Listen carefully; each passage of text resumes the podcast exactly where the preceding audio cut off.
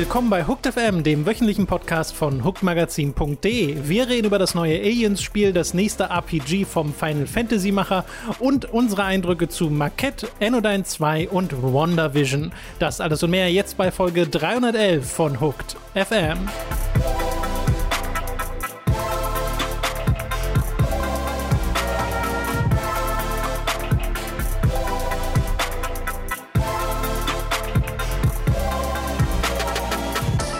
Begrüßen euch zu einer neuen Folge Hooked FM. Ich bin Tom und mir zugeschaltet ist erneut der Robin. Hallo Robin. Halli, hallo.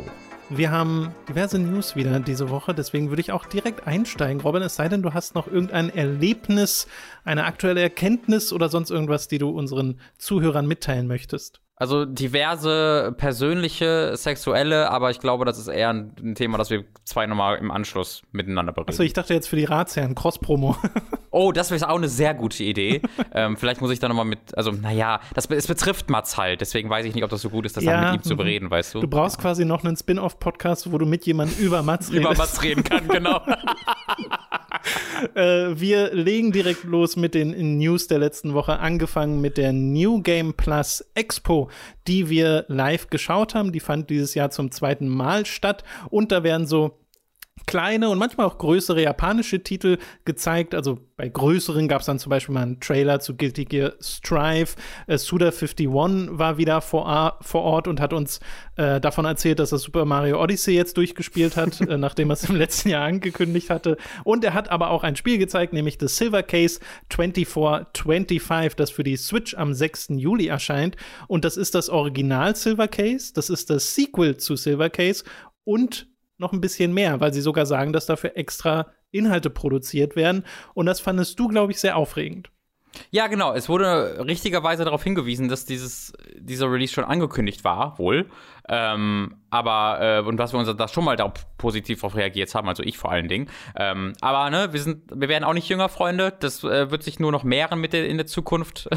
dass wir, äh, dass ich vor allen Dingen äh, Reaktionen vergesse, die ich schon äh, vollbracht habe, durchgeführt habe. Aber ich äh, freue mich da sehr drauf. Ich habe den ersten Teil durchgespielt, auch immer eine lange Zeit, weil das sind lange Spiele und die zehren auch ziemlich an einem, weil das das krasseste Suda-Storytelling ist. Also jetzt weniger Normal Heroes, wo dann lustiger Hauptcharakter Dinge sagt, sondern es ist der weirdeste Part seiner Spiele. Guck dir halt sowas wie Killer 7 an. Mhm. Und es ist halt und nimm alles äh, Spielerische so raus, dass du rumballerst und es ist nur das Storytelling, aber ohne larger-than-life-Anime-Charaktere und mit eher einem gritty Detektiv-Ding, wo es sich so nur sehr ungefähr erzählt, also sehr, also sehr vage erzählt und du weißt nie so richtig, was los ist und am Ende kannst du das jetzt schon erschließen, aber du musst es dir wirklich erschließen und deswegen zerrt es an einem. Es ist wirklich ein anstrengendes Spiel, aber auf eine positive Art und Weise, weil es sehr einzigartig ja. ist. Und äh, ich habe den zweiten Teil, 25th Ward, zwar auf dem PC, dann aber äh, nie gespielt äh, und freue mich sehr darauf, das einmal auf der Switch Switch nachzuholen. Genau, im Wesentlichen war das jetzt eine Bestätigung für den westlichen Release, direkt mit Release-Termin im Juli. Und äh, das finde ich sehr schön, dass das jetzt nicht yes. in Japan bleibt, weil letztes Jahr wurde es halt für Japan angekündigt. Mm, das war's ja. Ansonsten hatten wir ja viele kleinere Titel. Ich würde gar nicht so sehr ins Detail gehen. Wir hatten Pocky und Rocky Reshrined, so ein alter äh, Nintendo oder Spiel auf dem Super Nintendo, äh, das jetzt neu rauskommt und sehr lustig aussieht. So ein Koop-Shooter im Wesentlichen, 2D-Shooter. Wir hatten mhm. ein Spiel namens Gnoja oder mhm. Noja. Ich weiß jetzt gar nicht so 100%, wie man das ausspricht. Ich auch nicht leider was so ein Mix ist aus Werwolf und Visual Novel, habe ich tatsächlich schon angespielt, Robin, hm. äh, und bin sehr verwirrt äh, von diesem Spiel bisher. Äh, weiß auch noch ehrlich gesagt nicht, ob ich es mag, aber äh, dafür muss ich noch ein bisschen weiterspielen. Hat halt einen sehr ähm, einprägsame audiovisuelle Gestaltung, also Soundtrack mhm. und so. Der Trailer war auch ziemlich gut, den sie da gezeigt oh, haben. Ja. Oder Disgaea 6, was am im 29. Juli, Juni erscheinen soll äh, wurde gezeigt, äh, neben anderen Titeln. Da schaut ihr am besten mal in unser Reaktionsvideo rein, das es gibt bei Hooked und bei Twitch, weil wir das ganze Ding ja live gestreamt haben. Die große Abschlussankündigung war dann auch ein Spiel, mit dem wir jetzt persönlich nicht so viel anfangen konnten, weil wir die Vorgänger äh, da wenig Erfahrung gemacht haben, nämlich Blaster Master Zero 3, das für Steam, PlayStation 4 und Switch am 29. Juli erscheinen soll. Äh, das sieht cute aus, aber wie gesagt, ich habe die Verbindung nicht zu der Blaster Masterei. Ich müsste da mal, ich müsste das mal von vorne nachholen. Zumindest am Wochenende, ich weiß nicht, ob es immer noch gilt, aber am Wochenende waren die ersten beiden Teile auf Steam für jeweils vier oder fünf Euro im Angebot. Also vielleicht, wenn, wenn du wirklich es nachholen willst oder wenn andere andere Leute es nachholen wollen, kann man es gerade auf Steam ganz Na, gut Ich würde das gern, wenn dann irgendwie auf der Switch spielen oder sowas, glaube ich. ja, das ist für mich, glaube ich, nicht so ein Steam-Spiel. Ja, Äh, das soll es zur New Game Plus Expo dann an dieser Stelle schon gewesen sein. Es sei denn, du hast da, oder vielleicht mal so, was war denn dein Eindruck von dieser Show dieses Jahr? Im letzten Jahr haben wir ja auch schon sehr viel Spaß damit gehabt, weil es halt so ein bisschen, es war halt auch ein bisschen blöd, Ja, aber das war das Unterhaltsame. Genau, äh, das, und das war's dieses Jahr. Also dieses Jahr gab es noch ein bisschen weniger, einfach komplett, was ist das denn? Spiele. Ja. Ähm, halt der Marke äh, Pretty Party Princess, Princess, Princess Party. Ähm, da, es gab halt einen, so ein, so ein Tierarztspiel, was sehr verwirrend präsentiert Ja, war stimmt. zunächst. Ähm, aber ansonsten war es äh, ein bisschen zurückhaltender in seiner Spieleauswahl. Äh, aber es macht mir, also es hat mir gleichermaßen Spaß gemacht, es zu gucken einfach, ähm, weil du hier, ne, du siehst halt ein Spiel, das habe ich im Stream auch gesagt, du siehst halt ein Spiel, was in 3D dargestellt ist und nicht so, oh, 3D-Spiel, oh mein Gott. Ähm, und das sieht man nicht so oft, äh, Zwischen all den Visual Novels. genau, wo man aufhorcht, wenn ein 3D-Spiel kommt. Ähm, es wirkt sympathisch, es ist was sehr anderes ähm, und gerade jetzt nach einigen Wochen von etwas gleichförmigeren äh, Streaming-Ankündigungen, die dann aber zu auch ein bisschen enttäuschend waren, war, da ist das wieder so ein viel gut zurücklehnend Spiel gewesen, wodurch ich dann nochmal erfahren habe, also z- weniger konkret neue Ankündigungen haben mich hier begeistert, als einfach Bestätigung von Informationen, die es so ziemlich schon gab, die ich einfach verpasst habe, wie zum Beispiel, dass Samurai Warriors 5 nicht nur für Switch kommt, sondern auch für äh, PS4 und PC und Xbox One. Ähm, und darüber habe ich mich dann auch sehr, sehr gefreut. Und ich hatte einfach Spaß, das mit dir zu gucken und, den, und im Chat. Ja, ich finde, da hast du schon die zwei Begriffe genannt, die das sehr gut beschreiben, nämlich sympathisch und feel good. Äh, Das äh, trifft hier wirklich sehr drauf zu. Und das, deswegen freue ich mich da auch auf nächstes Jahr wieder drauf, wo das hoffentlich Ja. wieder stattfindet. Genau. Wir kommen zu einer Spiele-Neuankündigung. Robin, ich weiß nicht, äh, wie sehr das, äh, wie hoch das bei dir im Kurs steht, nämlich Aliens Fireteam. Ein Koop-Shooter, ein Drei-Spieler-Koop-Shooter, in dem man gegen Aliens kämpft vom Entwickler Cold Iron Studios, soll im Sommer erscheinen für PlayStation 4, PlayStation 5, Xbox One, Xbox Series und für PC. Und da gibt es einen Trailer zu, da gibt es auch schon 25 Minuten Gameplay bei IGN zum Beispiel. Wir wissen, dass es irgendwie elf verschiedene Xenomorph-Arten geben soll, aber auch Androiden und andere Gegnertypen, dass es 23 Jahre nach der Originaltrilogie spielt. Finde ich sehr lustig, dass sie Trilogie sagen. Also es spielt irgendwie. Zwischen, zwischen den Filmen da teilweise. Ja, Äh, dass es fünf Klassen geben soll, äh, sowas wie Gunner, Technician, Demolisher und so, also Dinge, die man sich eigentlich auch denkt bei dieser Art von äh, Sci-Fi-Shooter und dass der Survival-Aspekt durchaus äh, eine Rolle spielen soll, also dass man überwältigt wird von den Aliens, was man sich ja, glaube ich, auch als erstes denkt. Und, was ich sehr witzig finde, der Soundtrack kommt von Austin Wintory.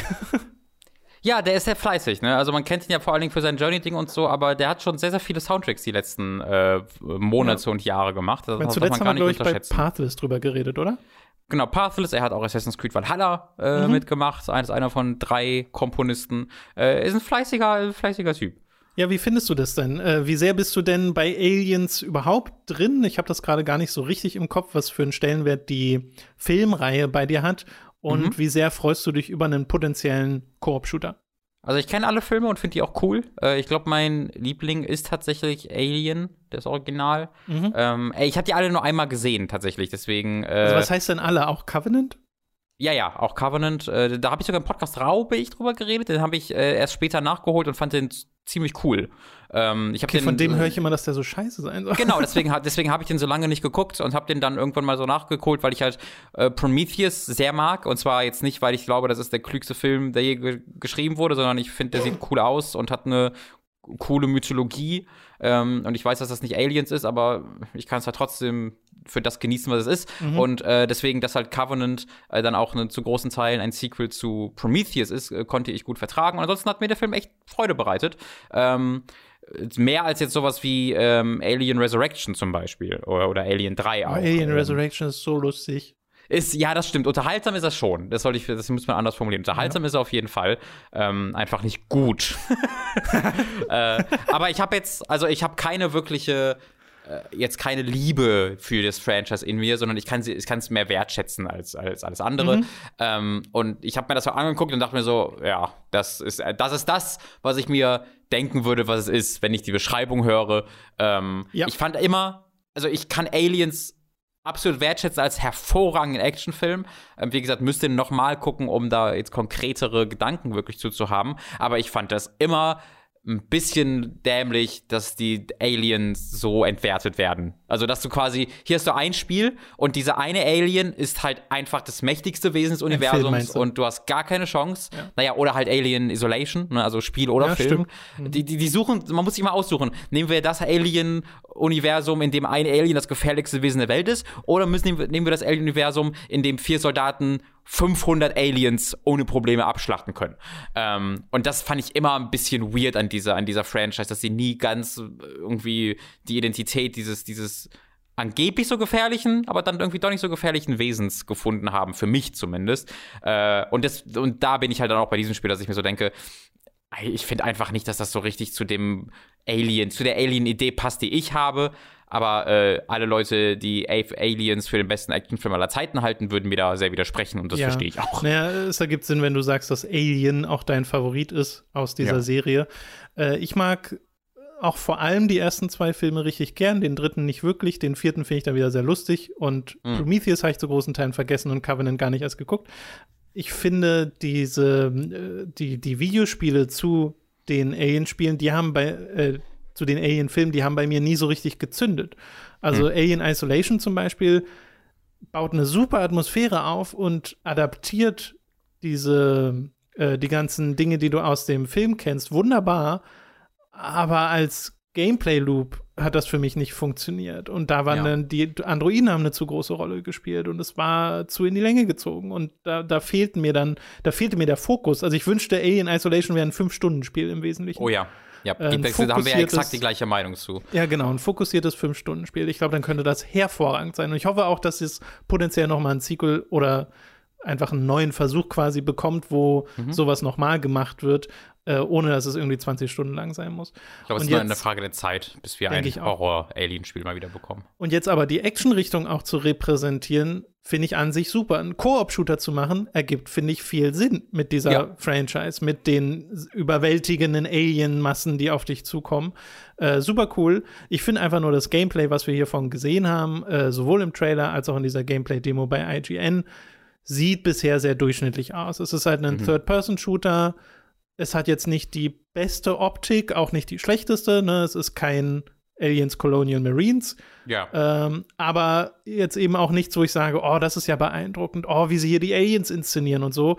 Nee, es ist einfach, eigentlich sieht es aus wie jeder andere Koop-Shooter, nur dass es halt jetzt diesmal offizielle Aliens sind, also offiziell, genau. die, die das offizielle Alien-Design haben, die hier auf dich zukommen, aber ohne, dass da viel drinsteckt, wo ich sagen würde, okay, das gibt's nur in Aliens. Weißt du? Und das genau. äh, finde ich schade, weil gerade dieser Horroraspekt und so, den hätte man mit irgendwie noch besserer Lichtstimmung und vor allem besserer Inszenierung äh, rüberbringen können. Und da finde ich sogar, hat Left 4 Dead, was ja der offensichtliche Vergleich ist, mhm. ein paar bessere Momente, die äh, ich aus den Kampagnen dort kenne, als jetzt das, was sie mir bisher gezeigt haben. Ne? Es kann ja sein, dass da noch mehr drinsteckt in Aliens Fireteam, ja. aber das, was sie bisher gezeigt haben, finde ich, ist sehr austauschbar. Spaßig genug, schätze ich mal, aber da ja. ist sehr viel Luft nach oben von dem, was ich jetzt sehe. Das ist eine schöne Packungsrückseite, Zitat. Spaßig genug, Komma, ja. schätze ich mal. Ich frage mich halt, ob das reicht nach sowas wie Colonial Marines, weil dieser Vergleich, äh, den, der drängt sich ja auf so. Also da besser zu sein, ist jetzt nicht schwierig. Aber reicht glaube, es da jetzt genug. was zu bringen, was wirklich, wo man wirklich nur sagt, okay, ist gut genug? Also ich glaube, da Colonial, Colonial Marines ja auch schon, wie, wie alt ist? Fünf, sechs Jahre? Weiß ich gar nicht genau. Neun. Ähm, das ist von 2012. glaube oh Gott, ich habe ich gerade in meinem Mund kurz übergeben. Ah, Warte mal, lass mich mal kurz nachgucken. Was? Ich es war 2012. Ja, das war Gigazeit. Nee, ich glaub, 13, 2013, ja. Also Ach, Zeit. Was ist Zeit? Ähm, äh, das ist halt so alt, dass ein, ein nicht unwesentlicher Bestandteil der Leute, die das Spiel spielen, das gar nicht kennen werden. Ähm, ich glaube, da ist Gras drüber gewachsen. Ich glaube, da muss das Spiel sich ehrlich gesagt nicht mehr mit befassen. Ach so, meinst du, dass das quasi so gut wie gar keinen Einfluss drauf haben wird? Auf die Wahrnehmung, genau. Ich glaube, ich glaube, ja. Colonial Marines ist einfach alt genug. Ich glaube, es gibt dann halt die ganzen, also diese Leute wie wir äh, werden mhm. dann noch dann Vergleiche ziehen, aber ich glaube, dieses Spiel ist ver ver ver vergessen, vergessen worden, äh, zu Recht. ja, ich frage mich dann, aber Alien ist ja, also ne, Alien Covenant ist ja jetzt nicht so alt, aber es ist gefühlt jetzt keine Franchise, die äh, so on top of its game ist, wie nee, man das sagen würde, weißt ja, du? Also ja, deswegen, auf jeden Fall frage ich mich, wie viel Zugkraft das dann noch hat. Andererseits, diese ja. ganzen Nostalgieprojekte, die funktionieren ja immer wieder. Und äh, vielleicht ist vielen Leuten auch einfach egal, dass es Alien ist, wenn es ein guter Koop-Shooter ist, weißt du? Genau, genau. Das, das, das, das kann ich mir sehr, sehr gut vorstellen, dass die Alien-Fans halt mittlerweile so über die Serie auch selbst hinweg sind. Es ist so lange her, dass sie was bekommen. Also, wenn du ja wirklich dieser Alien, Aliens-Fan bist, dann hast du ja wirklich seit 20 Jahren nichts mehr bekommen zu der Serie, was mhm. dir wirklich gefällt. Ähm, äh, wo ich mich halt glücklicher zeichne, weil ich die neueren Einträge ganz gerne mag. Äh, aber deswegen glaube ich so, wenn es cool ist, ist es cool. Wenn es nicht cool ist, ist es halt nicht cool. Aber keiner würde jetzt, glaube ich, sagen, ah, äh, äh, sie haben nicht, nicht geschafft, die, die, die Schande von Alien Colonial Marines wegzumachen. Das ist, glaube ich, nicht der Anspruch dieses Spiels. Dafür hat es, glaube ich, auch ein bisschen zu wenig Budget, ähm, bis es ein bisschen zu klein für. Das wirkt ja eher wie was, was Nettes. So, ja, hier genau. da was Nettes. Es ist ja jetzt auch kein großer Story-Fokus oder so, dass man in der Richtung genau. groß was kaputt machen könnte, sondern es geht ja viel mehr darum, okay, wir nehmen uns dieses sehr coole Szenario. Genau. Äh, und wenn man so den Aliens-Film sieht, sieht man auch, finde ich, sehr, wie man da ein Videospiel draus machen kann. Oft äh, tausendprozentig, ja. Und was ja Colonial Marines sich auch gedacht hat. Fair, ja. da hat es nicht so gut geklappt. Äh, und ich glaube auch, dass das hundertprozentig besser klappen wird, äh, schon mhm. allein von dem, was ich hier sehe. Äh, aber es ist so, es ist theoretisch so viel mehr möglich mit diesem Franchise. Auf jeden naja, Fall. Äh, wir werden mehr erfahren im Sommer. Das ist ja alles noch Pre-Release-Code. Da kann sich also noch einiges tun. Und vielleicht haben sie ja noch ein paar Ideen, äh, die sie uns dann zeigen werden. Wir machen jetzt weiter mit ein bisschen VR, Robin. Wir haben ja in der letzten Woche über die äh, PlayStation-Pläne geredet, äh, ein mhm. neues VR-System zu bringen in der Zukunft. Viele Details wissen wir dazu noch nicht. Jetzt kamen ein paar Spiele raus, die unter anderem auch schon die Hardware der PlayStation 5 nutzen werden, aber natürlich noch auf dem alten PlayStation VR basieren, nämlich zum einen Doom 3 VR Edition, das am 29. März erscheinen soll, also gar nicht so weit weg. Eine wirklich komplett für VR geupdatete und angepasste Version von Doom 3, was ich mega weird finde, aber irgendwie auch mag. Ich glaube, die gab es tatsächlich schon. Das wurde mir äh, auf Twitter geschrieben, dass es für PC, glaube ich, schon eine Doom 3 VR-Version gab. Ja, Doom 3 VR für, für Oculus Quest scheint es schon gegeben zu haben. Mhm. Ähm, äh, Sicher ist Oculus Quest Doom 13 VR spielbar von Januar. Ja. Äh, also ich weiß jetzt nicht, wie sehr, inwiefern das ein offizieller Release war oder inwiefern es eine Mod war. Das müsstet ihr äh, mir sagen. Ähm, aber ich fand das als jemand, der das jetzt nicht kannte, für den das wie eine Neuankündigung wirkte, fand das sehr, sehr cool, weil ich bin jetzt nicht der größte Doom 3-Fan. Ähm, ich habe das damals gespielt und also soweit ich konnte, weil ich mir als 13-Jähriger absolut die Hose eingeschissen habe bei diesem Spiel. Mhm. Äh, und ich habe es dann irgendwie ohne Ton gespielt, was kein Problem war, weil es war eh alles auf Englisch, deswegen habe ich nichts verstanden und nur wenig verstanden. Also habe ich es einfach so Ton aus, Licht angemacht und so dann versucht zu spielen und habe das dann auch durchgespielt irgendwann. Ähm, aber ich habe deine, ich habe eine Faszination für dieses Spiel. Äh, mhm. Äh, ich finde, es ist, es ist so, es ist so schön einzigartig. Es ist halt so ein Horrorspiel, wie du es heute kaum mehr hast, äh, mit einem großen Combat-Fokus. Es, es ist, hat keinen großen Action-Fokus. Ich habe das auch schon eine Weile auf der Switch auch noch mal gespielt, äh, einfach weil es faszinierend mhm. ist, ein Spiel wie Doom auf einem Handset zu spielen. Ähm, und hatte da dann auch wieder meine Freude dran auch das erste Mal so ein bisschen die äh, Codex-Einträge und die Tagebuchbücher, die du da aufhebst, zu verstehen. Äh, aber ich glaube, es eignet sich vor allen Dingen sehr, sehr gut für VR, weil du hast hier langsame Bewegungen. Äh, es ist ein, sowieso ein träges Spiel, was eine der Schwächen dieses Spieles ist, wird halt in VR durchaus zu einer der Stärken. Ähm, deswegen habe ich echt Bock darauf, das mal in VR auszuprobieren. Ja, da sehe ich eigentlich genauso. Ich habe das ja jetzt damals gespielt und äh, mochte Doom 3, fand es jetzt aber halt nicht großartig so. Ja. Äh, war, wurde halt sehr vorhersehbar und mechanisch in seinen Horrormomenten. Äh, aber in VR kannst du dem, glaube ich, nochmal einen Twist geben. Und dann finde ich halt auch super interessant, diese ganzen Sachen von äh, den Displays zum Beispiel, die es im Spiel gibt, die du mit dem Mauszeiger mhm. normalerweise Ja, das war hast. damals so revolutionär. Genau, das war ja super coole Integration von Ingame-Huts und sowas. Und das, finde ich, passt ja auch super in VR rein, wenn du dann einfach mit ja. dem Finger quasi darauf zeigst. Äh, mhm. Äh, da kann ich mir sehr vorstellen, dass auch die Immersion einfach sehr gut funktioniert in diesem Spiel. Äh, und bin dem nicht abgeneigt. Also es ist, ich kann mir das sehr viel mehr vorstellen, als wenn jetzt zum Beispiel Doom 3 Eternal VR rauskommen würde, wo mir, glaube ich, nur schlecht werden würde.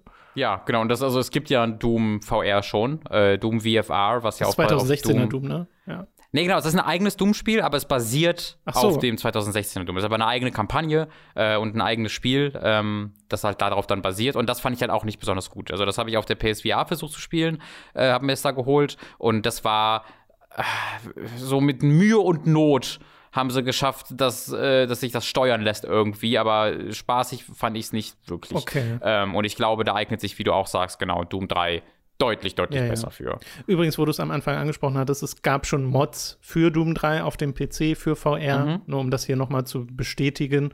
Äh, das hier ist jetzt halt eine offizielle Variante, wo halt wirklich auch Sachen angepasst wurden, die Mods ja. wahrscheinlich nicht so einfach anpassen können. Genau. Äh, ob das dann Sehr wirklich cool. besser wird, Müssen wir einfach mal gucken. Genau. Das äh, zweite Spiel, bei dem auch wirklich schon dabei steht, dass es auf PlayStation 5 grafische Verbesserungen haben wird, was angekündigt wurde für PlayStation VR, ist Fracked. F-R-A-C-K-E-D. Fracked. Das ist ein äh, Spiel, in dem du so Run-and-Cover-Gameplay hast, äh, also ein, Shooter, ein First-Person-Shooter, aber mit sehr hohem Anteil von Parcours-Gameplay. Mhm. Und Skifahren und sowas. Also es sieht wirklich aus, als wärst du in so einem äh, in so einer Winterberglandschaft unterwegs, haufenweise Gegner äh, und du ballerst die wirklich nieder in, in einer Masse, wie du es äh, sonst halt irgendwie in Rail-Shootern siehst oder so und slidest von Cover zu Cover, äh, fährst mit Skiern irgendwie einen Berg runter, ballerst dabei auf Leute, kletterst und springst und machst alles Mögliche. Also es sieht sehr, sehr überdreht aus und sie sagen auch, es soll tatsächlich auch wirklich eine Story haben, eine satirische und ein der Zitate bei diesem äh, Ankündigungstext war, if Paul Verhoeven made a VR-Game, also der Robocop-Macher. das finde ich klingt irgendwie sehr interessant. Und der Trailer lässt es auch super cool aussehen. Äh, genau, ich fand das auch sehr cool. Ich bin gerade am gucken, wer nochmal der Entwickler war. N-Dreams heißen die. N-Dreams, die haben was gemacht vorher. Die haben irgendein VR-Spiel oh, Das habe ich mir jetzt nicht vorher, aufgeschrieben. Was ich kannte, lass mich ganz kurz nachgucken. Ja, ja. Äh, auf deren Website bin ich gerade. Titles. Ah, genau. Deswegen bin ich drauf gekommen. Die haben einen der lustigsten, weirdesten VR-Titel ever gemacht, nämlich ähm, Phantom Covert Ops, was dieses Ding ist, was glaube ich letztes Jahr erschienen ist, äh, nur auf Oculus-Plattform, wo du in einem Boot sitzt, also was halt, du bist halt ein Spezialagent, der aber sich ausschließlich in so einem Paddelboot bewegt wo sie halt eine Ausrede für, mhm. versucht haben mhm. zu finden, warum du keine freie Bewegung hast, weil sie das für VR machen wollten, wo du auch freie Bewegung haben kannst, aber sie wollten, dass das mehr, Spiel Leute, mehr Leute spielen können. Also befindest du dich halt in einem Boot und bewegst dich, indem du paddelst und nimmst dann deine, deine schallgedämpfte Waffe und schießt dann Patrouillen langsam nieder. Und ich finde, das ist eine der dümmsten Ideen ever, dass du ein Spec Ops, Covert Ops Typ bist, der aber sich nur mit einem Paddelboot durch die Feindbasis bewegen kann. Ähm, hat aber super funktioniert von dem, was ich gelesen habe. Also es hat wirklich sehr viele, sehr gute Bewertungen bekommen. Mhm. Ähm, ich habe das leider nie gespielt, wollte ich mal, wollte ich auch mal nachholen. Äh, muss ich vielleicht noch mal dran denken. Wie halt das Fracking, äh, das, das, das, sieht für mich auf den ersten Blick noch mal deutlich interessanter aus als äh, Covert Ops. Ähm, und genau, man sieht sehr direkt dieses wunderschöne, äh, ähm, äh, knallbunte, den Stil. Äh, es hat so ein bisschen was von hier ist ein James Bond Action-Sequenz mit den Bewegungsoptionen, ja, weil ne, ja, ja. Ne, der fährt ja auch mit den Skiern dann durch die Gegend. Ähm, das gefiel mir alles sehr gut. Da bin ich, da bin ich sehr gespannt drauf. Ja, ich meine, ich habe ja gerade bei Doom Eternal schon gesagt, wenn es davon eine VR-Umsetzung gäbe, würde mir, glaube ich, schlecht werden. Und das hier sieht mhm. auch ein bisschen so aus, als wäre es ja, für, für vielleicht für mich, für viele andere bestimmt auch äh, potenziell ein bisschen zu viel in VR. Und das äh, ausprobieren will ich es trotzdem gerne, weil es halt super cool aussieht. Und ich finde halt schön, dass wir so ein paar VR-Ankündigungen immer noch kriegen und bin mhm. halt immer noch so gespannt, was PlayStation macht mit der nächsten VR-Generation. Ja, genau. Das, also ich gehe davon sehr schwer aus, wenn diese Spiele dann irgendwann dieses Jahr erscheinen sollen. Waren die alle für dieses Jahr angekündigt, weißt du das? Die sind für dieses Jahr angekündigt, ja. Ja. Ich glaube, Fract hat Ich noch glaube- keinen genauen Release-Termin. Ich guck noch mal. Ich glaube, dass. Also erstmal finde ich es einfach gut, weil das so zeigt hier, äh, Sony nimmt das auch immer noch ernst, unabhängig davon, dass jetzt auch die Next Generation VR kommen soll, Genau. irgendwann mal.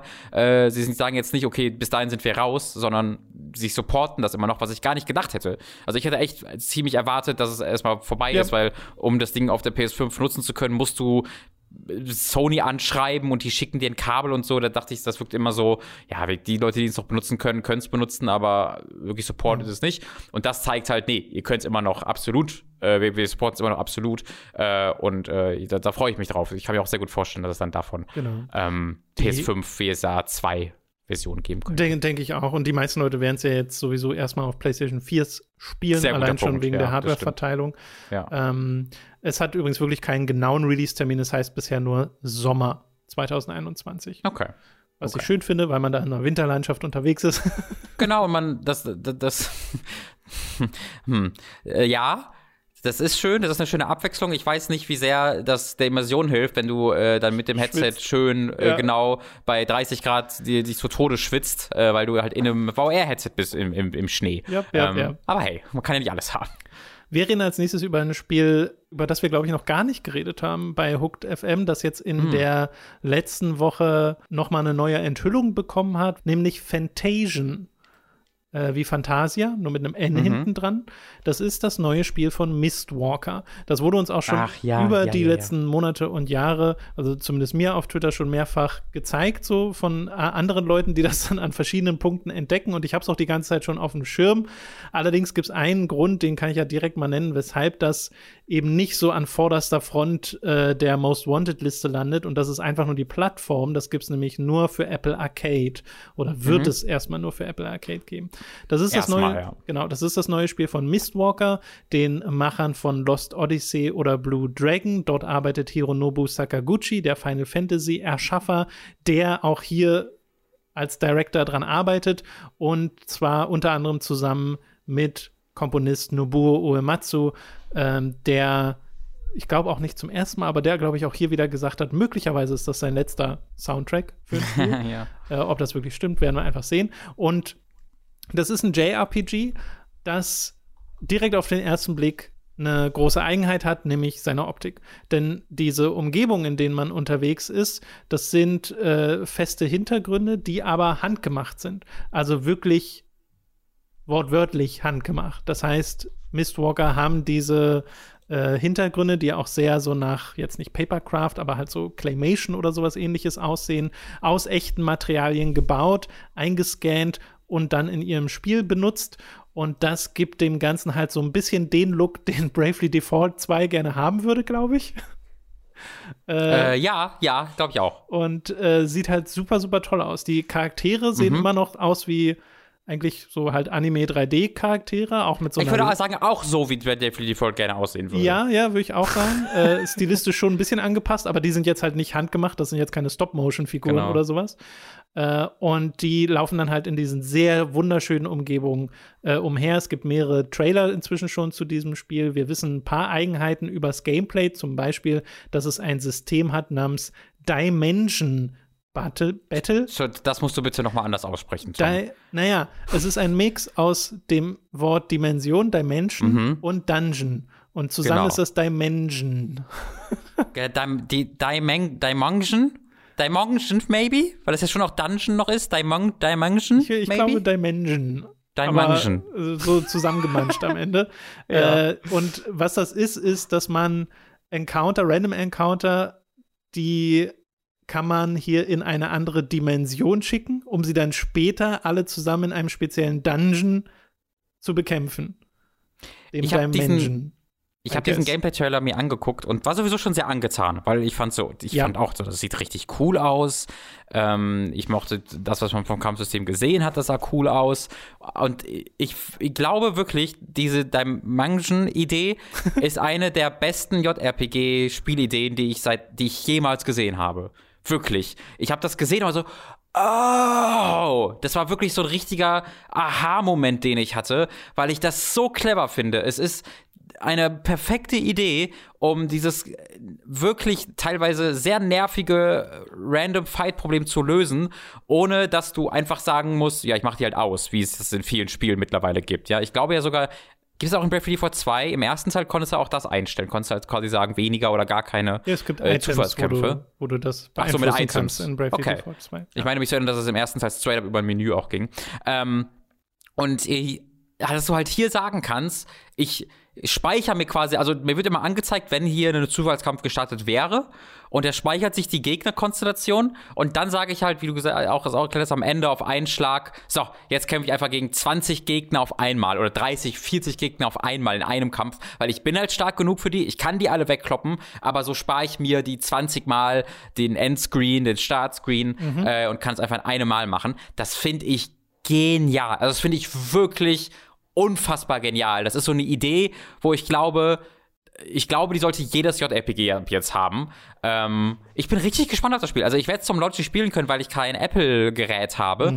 Äh, aber wenn man sich Apple Arcade anguckt, äh, Grindstone ist gerade ein gutes Beispiel. Die, die sind jetzt nicht aus, es ist jetzt nicht ausgeschlossen, dass die ein bisschen später auch auf andere Geräte kommen. Ähm, und äh, ergibt, also würde auf der Switch sehr viel Sinn ergeben. Ähm, und sollte Fantasian auf einer anderen Plattform erscheinen, bin ich sofort dabei. Äh, da würde ich sofort spielen.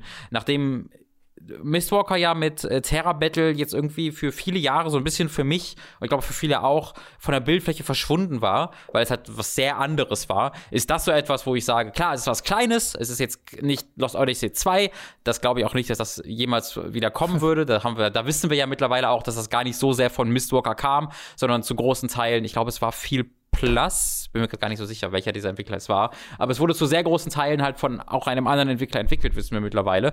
Ähm, ich glaube nicht, dass es eine große Chance gibt, dass äh, dieses Studio nochmal zu diesem ganz großen AAA-Entwicklung zurückkehrt. Da nehme ich das dann als Alternative sehr, sehr gerne, ehrlich gesagt. Ja, es ist, also nochmal zu diesem Dimension-System, ich würde dir zustimmen. Ich finde auch, das ist eine coole Idee. Ich hoffe, sie spielt sich am Ende so cool, wie sie klingt. Es ist Hm. aber zumindest schon augenscheinlich eine elegantere Version mit Random Encountern umzugehen, als einfach zu sagen, man stellt sie aus. Also statt einfach zu sagen, man nimmt sich hier ein Spielelement und kann es an- und ausschalten, das wirkt immer so ein bisschen wie eine Lösung für ein selbst erschaffenes Problem. Und hier Mhm. ist es das ja eigentlich immer noch so. Man könnte ja auch die Encounter irgendwie generell anders gestalten oder so. Aber ich mag den Ansatz halt total gern, dass du dann sagst, okay, dann bereite ich mich halt vor, die alle auf einmal zu besiegen. Äh, finde ich auch sehr, sehr cool. Dann Ja. finde ich sehr schön, dass du das gerade sagst, ne, mit dem Lost Odyssey-Aspekt, weil es ja auch hier, das haben sie auch schon angekündigt, sowas geben wird wie ja, so Mini-Romane. Sie bezeichnen es wirklich als Mini-Ingame-Novels, die man findet, Erinnerungen, die man liest. Hm, So, gute und das Idee. ist, äh, das ist schon sehr Lost Odyssey. Aha. Habe ich schon mal von gehört, prinzipiell. Und Sakaguchi sagt auch, dass es eben eigentlich nicht so ein kleines Ding sein soll, sondern es ist ein richtiges RPG. Das soll ein großes RPG sein. Und man ja, hat das ja auch schon das, das, ne, mit kleines Ding meine ich halt eher ähm, Produktionswerte, Produktionswerte, ja, Grafik, genau. Aber ja. da nehmen sie sich halt hier ne, einen Ansatz mit diesem Handgemachten, da trotzdem aus Präsentationssicht was absolut Fantastisches zu schaffen. Äh, und es gab, glaube ich, auch schon die Zahl, irgendwie 150 verschiedene Hintergründe oder so, also schon eine Menge, äh, was sie Mhm. da gebastelt haben. Ich bin da total gespannt drauf. Ich glaube, ich werde mir da irgendwo mal einen Apple-Gerät ausleihen, ein iPad oder sowas, um das dann auch spielen zu können, äh, weil ich natürlich, also ich denke auch, dass es auf anderen Plattformen erscheinen wird, Mhm. aber wir wissen halt wirklich gar nicht, wann und wo Nee. und wie. Äh, aber es wäre halt cool, dieses Spiel zum Beispiel auf der Switch zu haben, weil ich spiele halt, Fall. Ne, also Brave Default 2 ist gerade der aktuelle Vergleich, wo halt stilistisch ähnliche Sachen probiert wurden, die nicht so gut funktionieren.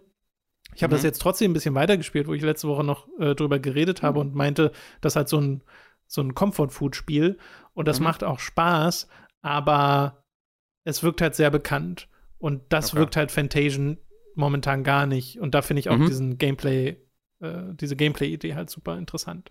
Same.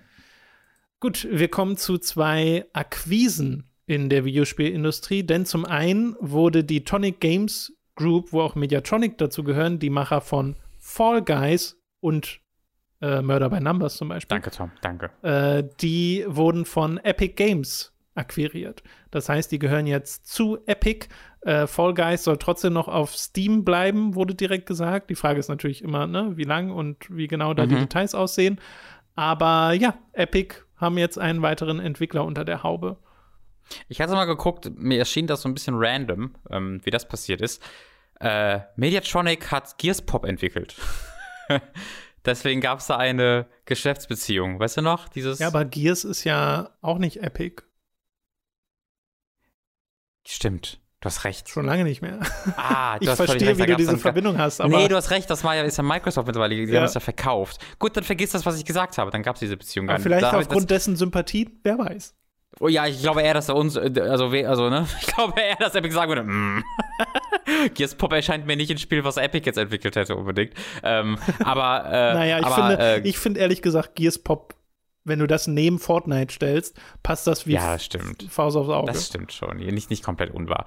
Ähm, es ergibt halt aber auch Sinn, wenn man sich einfach die Rocket League-Akquise vor ein paar Monaten oder einem Jahr oder sowas anguckt, dass ja. halt der Entwickler von Rocket League ja auch aufgekauft wurde von Epic ähm, und das dann zu einem ne, Free-to-Play-Spiel äh, wurde. Ich glaube, das war nach der Akquise, bin ich mir nicht ganz sicher. Ähm, aber äh, Epic ist halt offensichtlich an diesen viralen Spielen ähm, interessiert, äh, um die halt auf lange Sicht dann auch durchzumonetarisieren, sicherlich. Ähm, mal gucken, ob Among Us Entwickler demnächst Teil von, von Epic Games werden. Das würde voll in dieses Muster das passen. Das ist sehr lustig, wenn einfach alle diese Twitch- Durchbrecherspiele, so Valheim, jetzt bei Epic. Mhm.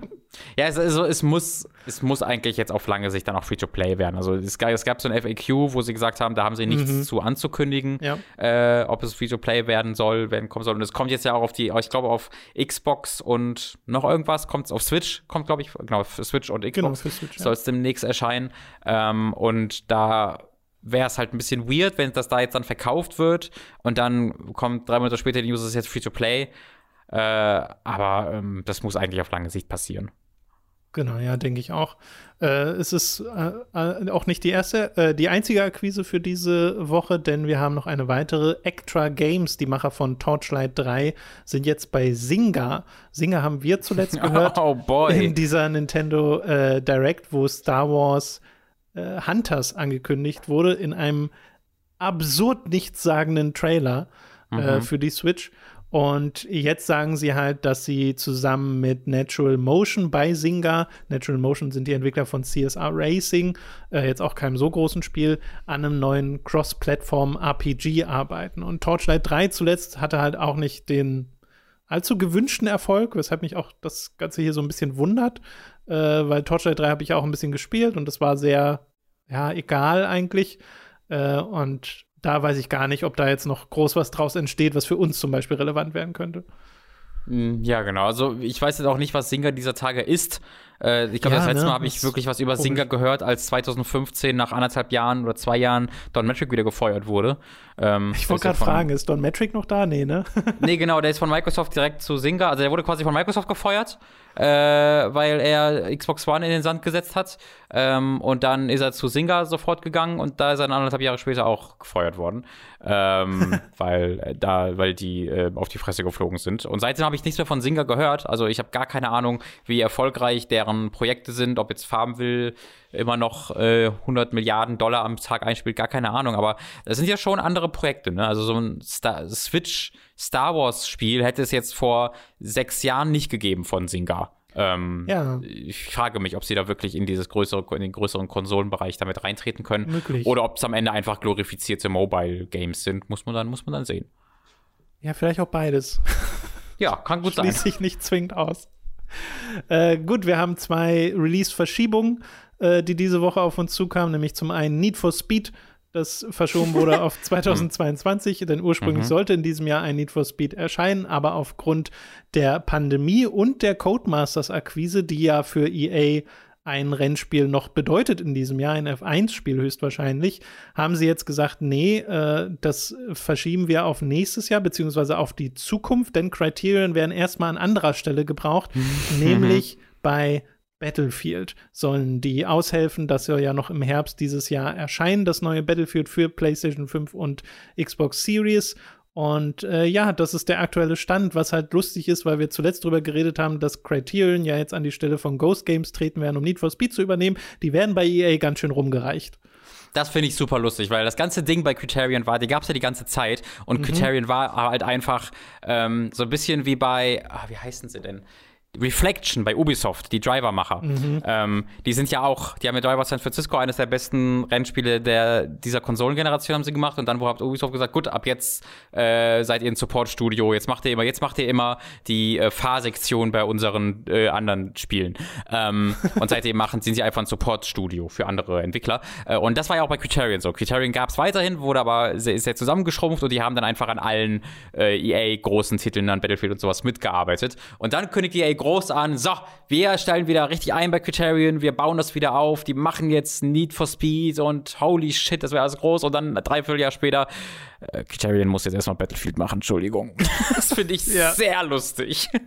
Ja, es ist auch lustig. Also sie natürlich so in der Pressemitteilung versichern sie, die werden dann, also denen gehört ja Need for Speed jetzt und die werden das dann auch machen, aber jetzt werden sie halt erstmal bei Battlefield gebraucht und wir haben ja Codemasters, also die machen ja, ja aber das finde ich auch so lustig. Genau, die sagen, dieses Jahr kommt ein Rennspiel. Meinen Sie mit einfach F1 2021? Ja, ist das das Rennspiel, was Need for Speed ersetzen soll?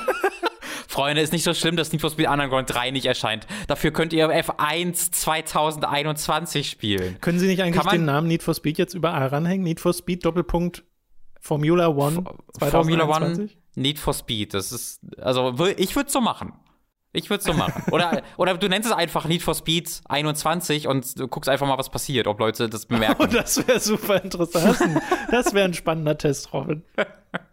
ich würde es machen, Tom. Ich würde es machen. Ja, ja. Die Don, ich ich habe mal so einen Don, Don Metric-Kurs besucht und äh, da habe ich rausgezogen, ich würde es machen. Der hieß auch komischerweise so, der Kurs. Der hieß einfach nur, der ich würde es machen. Just, ich würde es machen. Die andere Release-Verschiebung ist eine, die mich ein bisschen äh, traurig gestimmt, äh, auch wenn ich natürlich mich freue für das Spiel, dass es äh, potenziell mehr gepolished wird, nämlich Guilty Gear Strive. Äh, da war ich ja sehr begeistert von der Beta, muss jetzt mich allerdings noch ein bisschen weiter gedulden, denn ursprünglich sollte es am 9. April erscheinen. Jetzt äh, gab es einen neuen Release-Termin, nämlich den 11. Juni, nachdem sie gesagt haben, wir wollen auf das Feedback aus der Beta eingehen und so äh, und das Spiel halt noch weiter verbessern. Was ich ja mag, weil es halt auch durchaus zeigt, dass diese Beta eine Beta war und nicht einfach nur eine Demo, sondern mhm. dass da wirklich Erkenntnisse gewonnen wurden, die jetzt zu Anpassungen führen. Äh, und mich würde sehr freuen, wenn dieses Spiel dann zu Release auch wirklich polished ist und es keine allzu großen Serverprobleme gibt und sowas und dass ja. alles flüssig läuft, äh, weil das verdient. Ich war sehr interessiert daran, was das heißt. Also du hattest ja Online-Probleme. Ähm, ich habe, äh, ich, ich, ich, folge so ein paar Leuten, die extreme ähm, Kampfspiel, Prügelspiel-Fans sind, also wirklich Hardcore, mhm. ähm, wo ich mich eigentlich dann nicht so mit beschäftige bei den, deren Parts, äh, bei den Parts, aber bei Guilty habe ich dann mal reingehört und das Feedback wirkte bei mich, bei, für mich auf, auf mich sehr, sehr grundsätzlich positiv, yep. ähm, dass da wirklich eigentlich gesagt wurde, auch irgendwie der Rollback-Netcode würde super funktionieren yep. und da waren sie sehr begeistert begeistert von. Und dass dann aber nochmal dann so eine Verschiebung kommt. Ich hoffe wirklich, dass es wirklich auf das Lobby-System äh, fokussiert, dass sie halt einfach die Option einbauen, hast du ein Menü, hast ein Re Es gibt ja, so wie ich das gehört habe, keine Rematch-Funktion in diesem Spiel, ja, sondern du musst dann komisch. Und das ist halt insane. Das ja. ist wirklich insane. Ähm, und das ist so ein bisschen meine Hoffnung, dass sie da ein, das einfach noch mal einbauen. Ähm, weil das wäre halt super schade, wenn dieses Spiel, was so gut ankommt, was jetzt, was mal wieder so ein richtiger Hardcore-Prügler ist, der für mich ziemlich uninteressant ist, aber halt für diese Hardcore-Community, die, die, scheint da ja gerade richtig drauf abzugehen. Äh, und wenn das dann so ein bisschen, ja, die, die, Rück, die, die Hände hinterm Rücken gebunden bekommt durch sowas absolut Vermeidbares wie mhm. ein Lobby-System oder ein fehlendes, vernünftiges Menüsystem, wäre schade. Ich hoffe, da arbeiten sie dran. Ja, ja.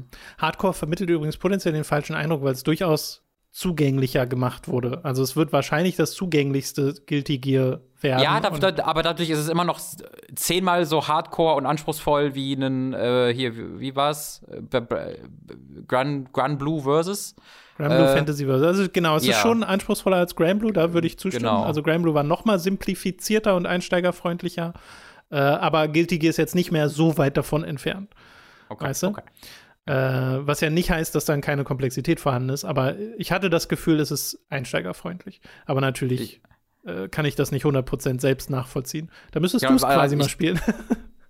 Äh, gespielt habe ich nicht, aber ich weiß halt, Grand, Grand Blue hatte ja diese äh, Tastenkürzel. Ne? Du konntest ja, du Ja, musstest ja, ja, bei ja. vielen Dingern gar keine Kombos manuell eingeben, sondern hast auf die Schnelle darauf Ja, und zugreifen können mit einzelnen Tasten drücken. Genau, und das gibt's, glaube ich, bei Gear Nee. in dieser Form nicht. Ähm, da, also sowas meine ich dann eher, dass da schon gesagt wird, hier ist unsere Zielgruppe jetzt nicht die kompletten noch, die das noch nie gespielt haben. Die können das natürlich auch spielen und hier haben wir einen Trainingsmodus und so, vielleicht äh, kriegt ihr das auch hin.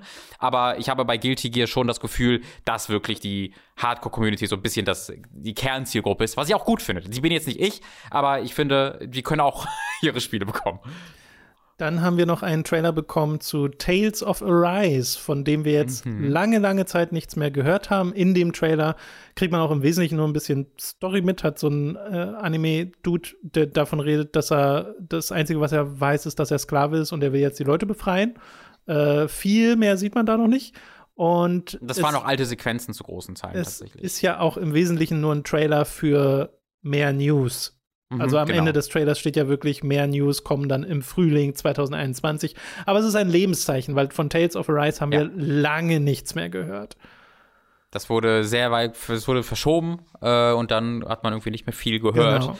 Äh, aber es sah halt super cool aus. Äh, diesen Trailer habe ich jetzt halt nicht gesehen, weil der halt zu großen Teil ein alter Trailer sein soll mit neuen Szenen drin. Ähm, wahrscheinlich hätte ich es trotzdem Der gucken ist ja auch sollen, noch nicht so spannend. Also viel vom Spiel siehst Ja. du ja nicht.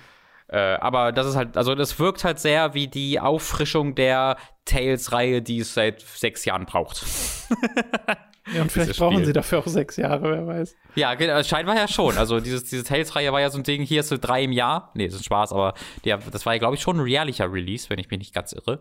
Ähm, Was, Bin jährlich? ich, mir nicht, bin, Nee. Ich bin mir nicht ganz sicher. Nee, war es kein jährliches Spiel? Also schon oft, aber jetzt nicht so oft. Ich, ich, ich, schau, mal, ich, schau, mal, ich schau mal rein. Ja, schau mal. Äh, es vielleicht erschien es mir einfach so, weil sie halt so gleichförmig waren, weißt du?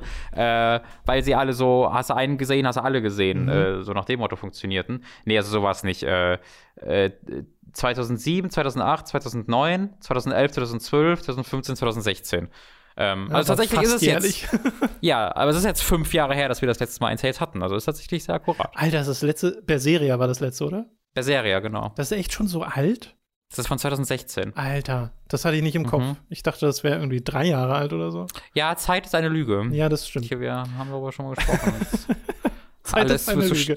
Alles wird zu Staub um uns rum, Tom. Oh je. Uns inklusive. Also im Frühling 2021 sehen wir ja dann mehr. Äh, vielleicht wieder auf irgendeinem der Events von den Publishern. Vielleicht aber auch einfach so. Lassen wir einfach mal auf uns Ja, zukommen. letztes, hatte nicht letztes Jahr Namco irgendwie so ein ganz weirdes Event Ja, auch? ja, ja. Ich meine, die hatten, ich, ja. Genau, habe ich letzte Woche auch schon mal gemutmaßt, ob es das dieses Jahr wieder geben wird.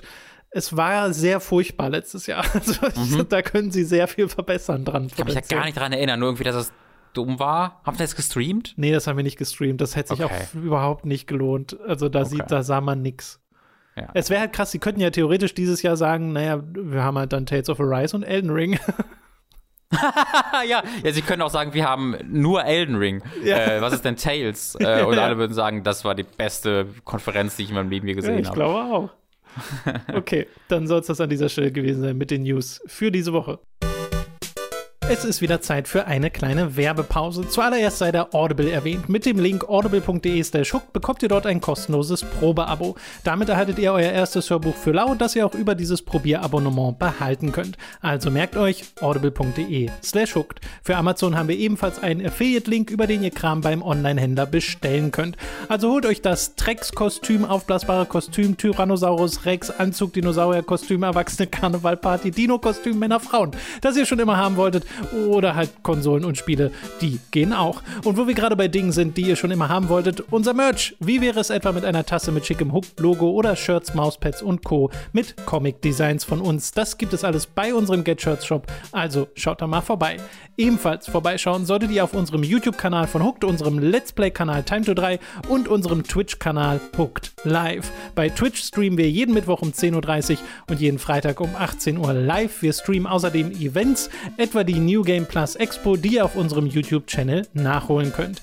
Exklusiv für 5-Euro-Supporter erschien zudem eine weitere Folge Hooked on Topic, in der wir unseren Ersteindruck vom Anime Vinland Saga besprechen. Wir haben beide die ersten fünf Folgen gesehen und besprechen jede Folge ausführlich.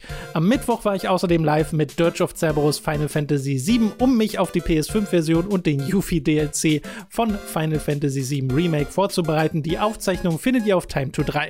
Dort neigt sich auch das Resi 2 Remake Let's Play mit Matt zum Ende, also schaut da mal rein. All das wird erst durch eure Unterstützung auf patreon.com und steady.de möglich. Wir freuen uns auf euren Support. Alle relevanten Links findet ihr in der Beschreibung. Das war's mit der Werbung.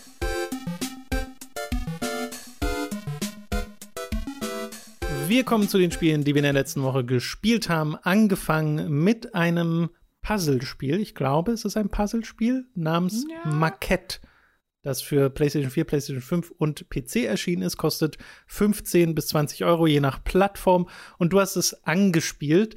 Äh, es war ja ursprünglich genau. auch ein Stream geplant. Da mhm. kam da ein bisschen was dazwischen. Nichtsdestotrotz hast du dann mal solo reingeschaut und kannst uns jetzt mal erzählen, was denn Maquette überhaupt ist und wie du es bisher findest. Im Idealfall würde ich das immer noch gerne noch mal mit äh, Lucy im Stream vielleicht dann diese Woche spielen. Mhm. Ist noch nicht jetzt ganz sicher, müssen wir noch mal gucken, was so äh, interessant wird für den Stream. Aber äh, das wäre, glaube ich, schon ein sehr, sehr, sehr lustiges äh, Streamspiel. Deswegen, ich habe so einen Ersteindruck gewonnen ähm, und der reicht halt schon, um einen Überblick über das, über das Gameplay zu bekommen. Und äh, ich, mein, mein, mein grundsätzlich positive Impression wollte ich ja zumindest mit euch teilen. Äh, es ist ein sehr interessantes Spiel, nämlich ein Puzzlespiel, wie du es beschrieben hast, wo du in der Mitte des Levels der erkundbaren Umgebung ein Modell stehen hast, das man wohl auch Maquette nennt. Den Begriff kannte ich nicht, aber das ist halt so ein Modell. Und es ist halt das Modell der Umgebung, in der du auch herumlaufen kannst. Ja, also du hast eine Umgebung, in der du rumlaufen kannst und dann in der genau in der Mitte der Umgebung ist genau diese Umgebung nochmal in kleiner Form als Modell. Äh, und du kannst mit diesem Modell interagieren, indem du etwa da, du liegst, du siehst in diesem Modell ein kleines, einen kleinen Kasten liegen und kannst dann den kleinen Kasten aufheben. Und weil das ja ein Modell der Welt ist, in der du auch draußen rumlaufen kannst, äh, wenn du dann draußen den Kasten währenddessen anguckst, siehst du auch, dass der anfängt in der Luft rumzuschweben. Und der ist natürlich draußen auch viel größer, weil du ja in der ne, größeren Umgebung rumrennst. Das heißt, du kannst über dieses Modell deine Umgebung außerhalb beeinflussen. Äh, und interessant wird's dann, wenn du die Gegenstände in das Modell packst oder aus dem Modell packst. Denn, okay, das ist jetzt komplex zu erklären. Also ich muss kurz drüber nachdenken. Mhm. Angenommen, du hast einen Schlüssel. Und der Schlüssel ist eine normale, hat die normale Größe, damit du es einfach in der Spielwelt in ein Schloss tun kannst, um damit Türen aufzumachen. Ähm, du kannst diesen Schlüssel größer machen, indem du diesen normal großen Schlüssel nimmst, den in das Modell legst, dann nach draußen geht, wo der Schlüssel dann ja wieder liegt, weil du den ja in das Modell gelegt hast an der Stelle. Du gehst also an der Stelle, wo du den Schlüssel im Modell gelegt hast und dann passt er sich ja mit der Größe dem Modell an. Also dieser kleine Schlüssel ist ja im Kontext des Modells total groß, weil das Modell ja auch klein ist. Das heißt, wenn du dann rausgehst, ist der Schlüssel auch riesig. Ergibt das irgendwie Sinn, ja, wie ich es ja, erkläre, lieber Tom? Das ergibt total Sinn. Also die Miniatur, die du vor dir hast, ist ja im Wesentlichen die Welt, in der du bist. Nur, dass du genau. dich selbst, glaube ich, nicht siehst. Ne? Also du hast genau, du siehst keine, dich selbst nicht. keine Repräsentation von dir selbst, genau. Mhm. Aber äh, das ist so der Twist dieses Spiels, was wir damals auch schon im Trailer gesehen haben. Das äh, haben wir vor diversen Monaten, haben wir da auch schon mal im Podcast drüber geredet, ähm, mhm. dass du halt die Umgebung auf diese Art und Weise beeinflussen kannst. Und ich glaube, an diesem Beispiel mit dem Schlüssel, ich glaube, das ist sogar eins, was sie gezeigt haben im Trailer, mhm. ähm, wenn du dann halt irgendwie eine Brücke oder sonst irgendwas schaffst mit einem genau. riesengroßen Schlüssel, mit dem du vorher einfach nur eine Tür aufgemacht hast, äh, mhm. das ist halt, da tun sich dir ja sofort Puzzle-Möglichkeiten auf. Ja. Also das macht das instant interessant. Und es sieht ja auch sehr hübsch aus. Genau. Äh, es ist, hat so sehr den Grafikstil eines The Witness, ähm, hat hervorragendes Voice Acting. Äh, ich habe den oh. Namen der Schauspielerin leider vergessen. Äh, das ist die eine, eine der Töchter von Ron Howard, Bryce wie heißt sie? Bryce Dallas Howard heißt sie, ist halt eine äh, Hollywood-Schauspielerin, die hier die weibliche Figur spricht und es gibt noch eine männliche Figur, wo ich entsprechend leider gerade nicht im Kopf habe. Äh, denn das erzählt seine Geschichte über ähm, also einerseits über Texteinblendungen, weil du quasi einen ich, ich glaube, es ist, dass, dass du eine, quasi einen Brief liest und die einzelnen Sätze dieses Briefes werden immer wieder in der Spielwelt so als Text eingeblendet. Und äh, was du im Spiel machst, ist Repräsentationen des Beziehungslebens dieser beiden Figuren zu durchleben. Ja, also sie haben sich hier getroffen, das, deswegen ist jetzt im Level ein Jahrmarkt, weil sie sich auf dem Jahrmarkt getroffen haben, so nach diesem Motto. Äh, und deswegen hast du dann immer mal wieder, wenn du ein Ziel erreichst, kurze Zwischensequenzen, wo du jetzt keine Figuren siehst oder sowas, sondern du siehst Zeichnungen Zeichnungen. Also es sind beides Zeichner. Äh, das heißt, du siehst quasi die Zeichnungen, die sie gemalt haben, äh, während du darüber gespielt deren Dialoge hörst, die sie damals hatten, wie sie mhm. sich kennengelernt haben, wie sie sich auf einer Party getroffen haben. Und die sind so natürlich, wie ich es seit langer Zeit nicht in einem Videospiel gehört habe. Also du hast gar nicht das Gefühl, dass du hier äh, geschriebene Dialoge hörst, sondern es wirkt total so, als ob hier zwei Leute einfach miteinander reden. Ähm, und äh, das macht total äh, Spaß. Das, es wirkt, also ich bin mir sehr sicher, es wird dramatischer und sie werden noch Beziehungsprobleme bekommen und sowas. Vielleicht, äh, es kann, ich kann mir gut vorstellen, dass damit endet, endet irgendwie, dass sie sich trennen, aber auf ihre Zeit zurückblicken, irgendwie so, weißt du. Ähm, ja. Weiß ich jetzt einfach nicht. Äh, aber es wirkt so wholesome, weil es einfach so lebensecht wirkt und dann dieses sehr bunten Grafikstil hat und dieses, diese, diesen schöne Kontextualisierung über dieses Modell.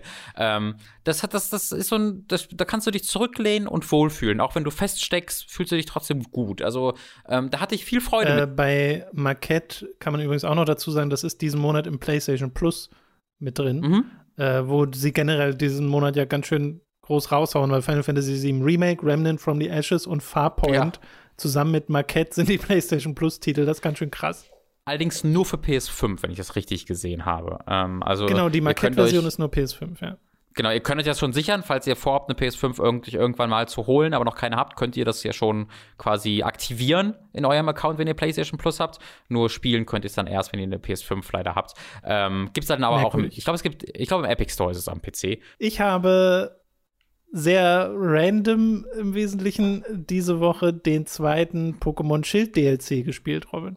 Die Schneelande der Krone.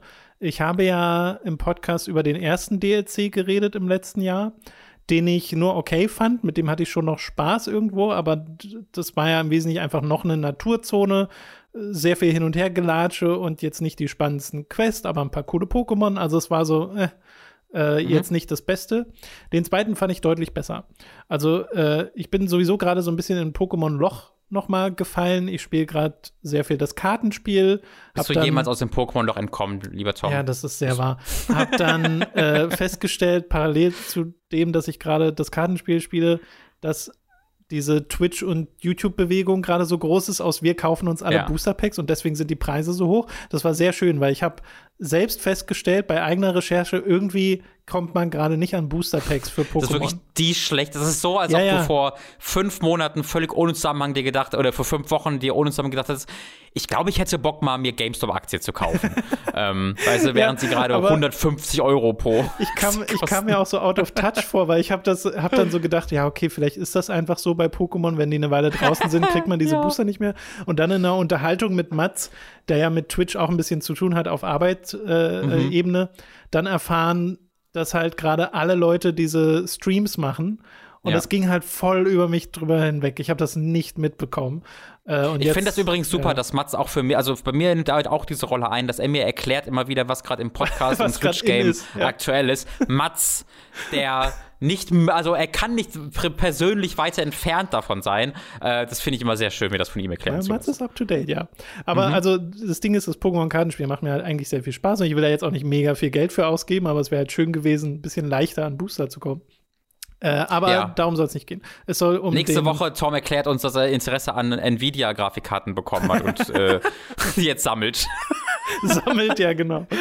äh, ja, ich will immer noch super gern, habe ich letztens auch schon im Stream angesprochen, wenn dann ähm, Corona sich hoffentlich so ein bisschen irgendwann beruhigt oder wir geimpft sind oder wie auch immer sich mhm. das ähm, ähm, ergibt, dann mit dir und Mats und Co. mal einen Pokémon TCG Stream machen. Also wo wir das wirklich spielen, wo wir nicht einfach nur Booster sure. aufmachen. Hätte sure. ich richtig Bock drauf, weil ich glaube, das Spiel würde euch auch Spaß machen. Das ist ein richtig schönes Kartenspiel. Anyway, es soll um den DLC gehen. Pokémon Schild, die Schneelande der Krone.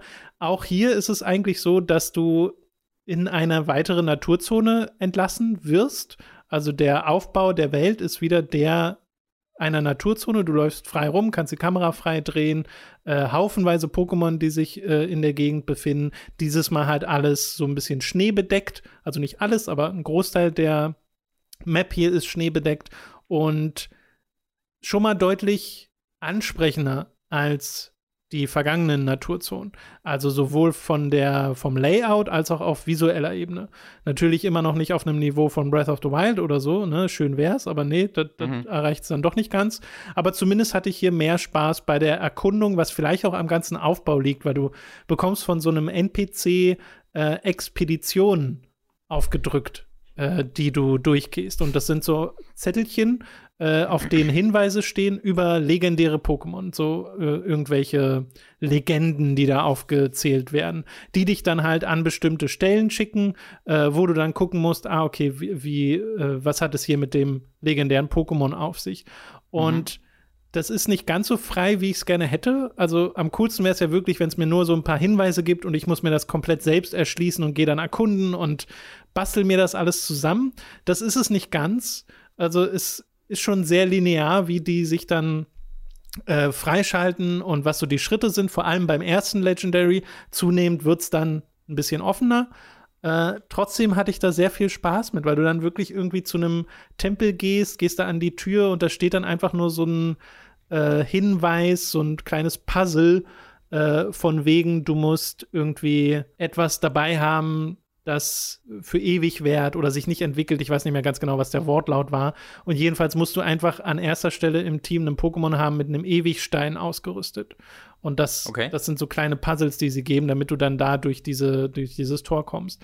Ist auch nicht groß anspruchsvoll, ne? Also es ist, es ist immer noch nur ein erster Schritt in eine Richtung, in die ich wünschte, dass Pokémon mehr gehen würde. Weil diesen Ansatz finde ich halt super spannend. Zu sagen, okay, du bekommst hier eine Welt, du bekommst so ein paar Hinweise und Legenden und musst dann auf Spurensuche gehen und dir das alles selbst erschließen. Selbst erschließe ich mir hier recht wenig. Ich gehe einfach im, Wesentlichen feste Schritte durch, aber es fühlt sich ein bisschen so an durch die Inszenierung und so. Und äh, gerade die letzten drei Legendaries, die du fängst, was sie im Trailer auch schon gezeigt haben, es sind Galar-Versionen der Vogel-Pokémon aus Pokémon Rot und Blau, die super cool aussehen. Das hat mir richtig Spaß gemacht, denen so hinterher zu heizen und die zu fangen. Äh, mhm. Und das fand ich schön, immer noch so, ne?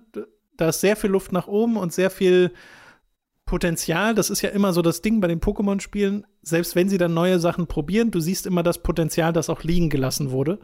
Äh, das ja. sehe ich auch hier jetzt wieder weil auch die Probleme ja die gleichen sind. Ne? Ich habe ja auch in, beim letzten DLC zum Beispiel gesagt, die, diese Naturzonen, diese offenen Welten sind halt keine echten Welten. Sie fühlen sich nee. an wie Spielplätze für mich, wo ich möglichst viele Pokémon drin fangen kann, aber nicht wie eine Welt, in der Pokémon wirklich leben. So. Genau. Und das macht ja dann hoffentlich Legenden Arceus. Wissen wir mhm. nicht. Äh, bisher sieht das ja auch noch nicht nach einer Welt, mhm. Welt aus. Aber äh, gucken wir einfach mal. Äh, das zweite große Ding, was dieses Spiel äh, eingeführt hat mit dem DLC, sind die Dynamax Raids. Das sind im Wesentlichen Roguelikes für Dynamax-Kämpfe, wo du in einen Dungeon reingehst. Du hast dann wirklich so eine Top-Down-Ansicht wie in einem Slay the Spire oder so, in der du sagen kannst, gehe ich jetzt zum Wasser-Pokémon, zum Feuer-Pokémon, zum Gesteins-Pokémon, die du nicht direkt siehst. Also es sind so Silhouetten der Pokémon, die du siehst. Und dann machst du einen Dynamax-Kampf gegen den, entweder mit NPCs oder mit Mitspielern.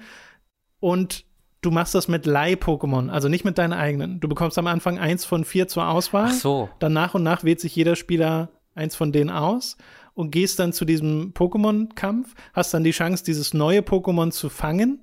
Das kannst mhm. du dann ersetzen mit deinem Leih-Pokémon. Hast zwischendurch NPCs, wo du äh, die Möglichkeit hast, irgendwie dir nochmal ein neues Pokémon auszusuchen oder dir ein Item auszusuchen, was dann zum Beispiel irgendwie Statusveränderungen äh, behebt oder heilt oder bestimmte Stats verstärkt oder so und dann weiterzumachen. Das machst du dann für drei Dynamax-Kämpfe von normalen Pokémon und dann zum mhm. Schluss wartet ein Legendary.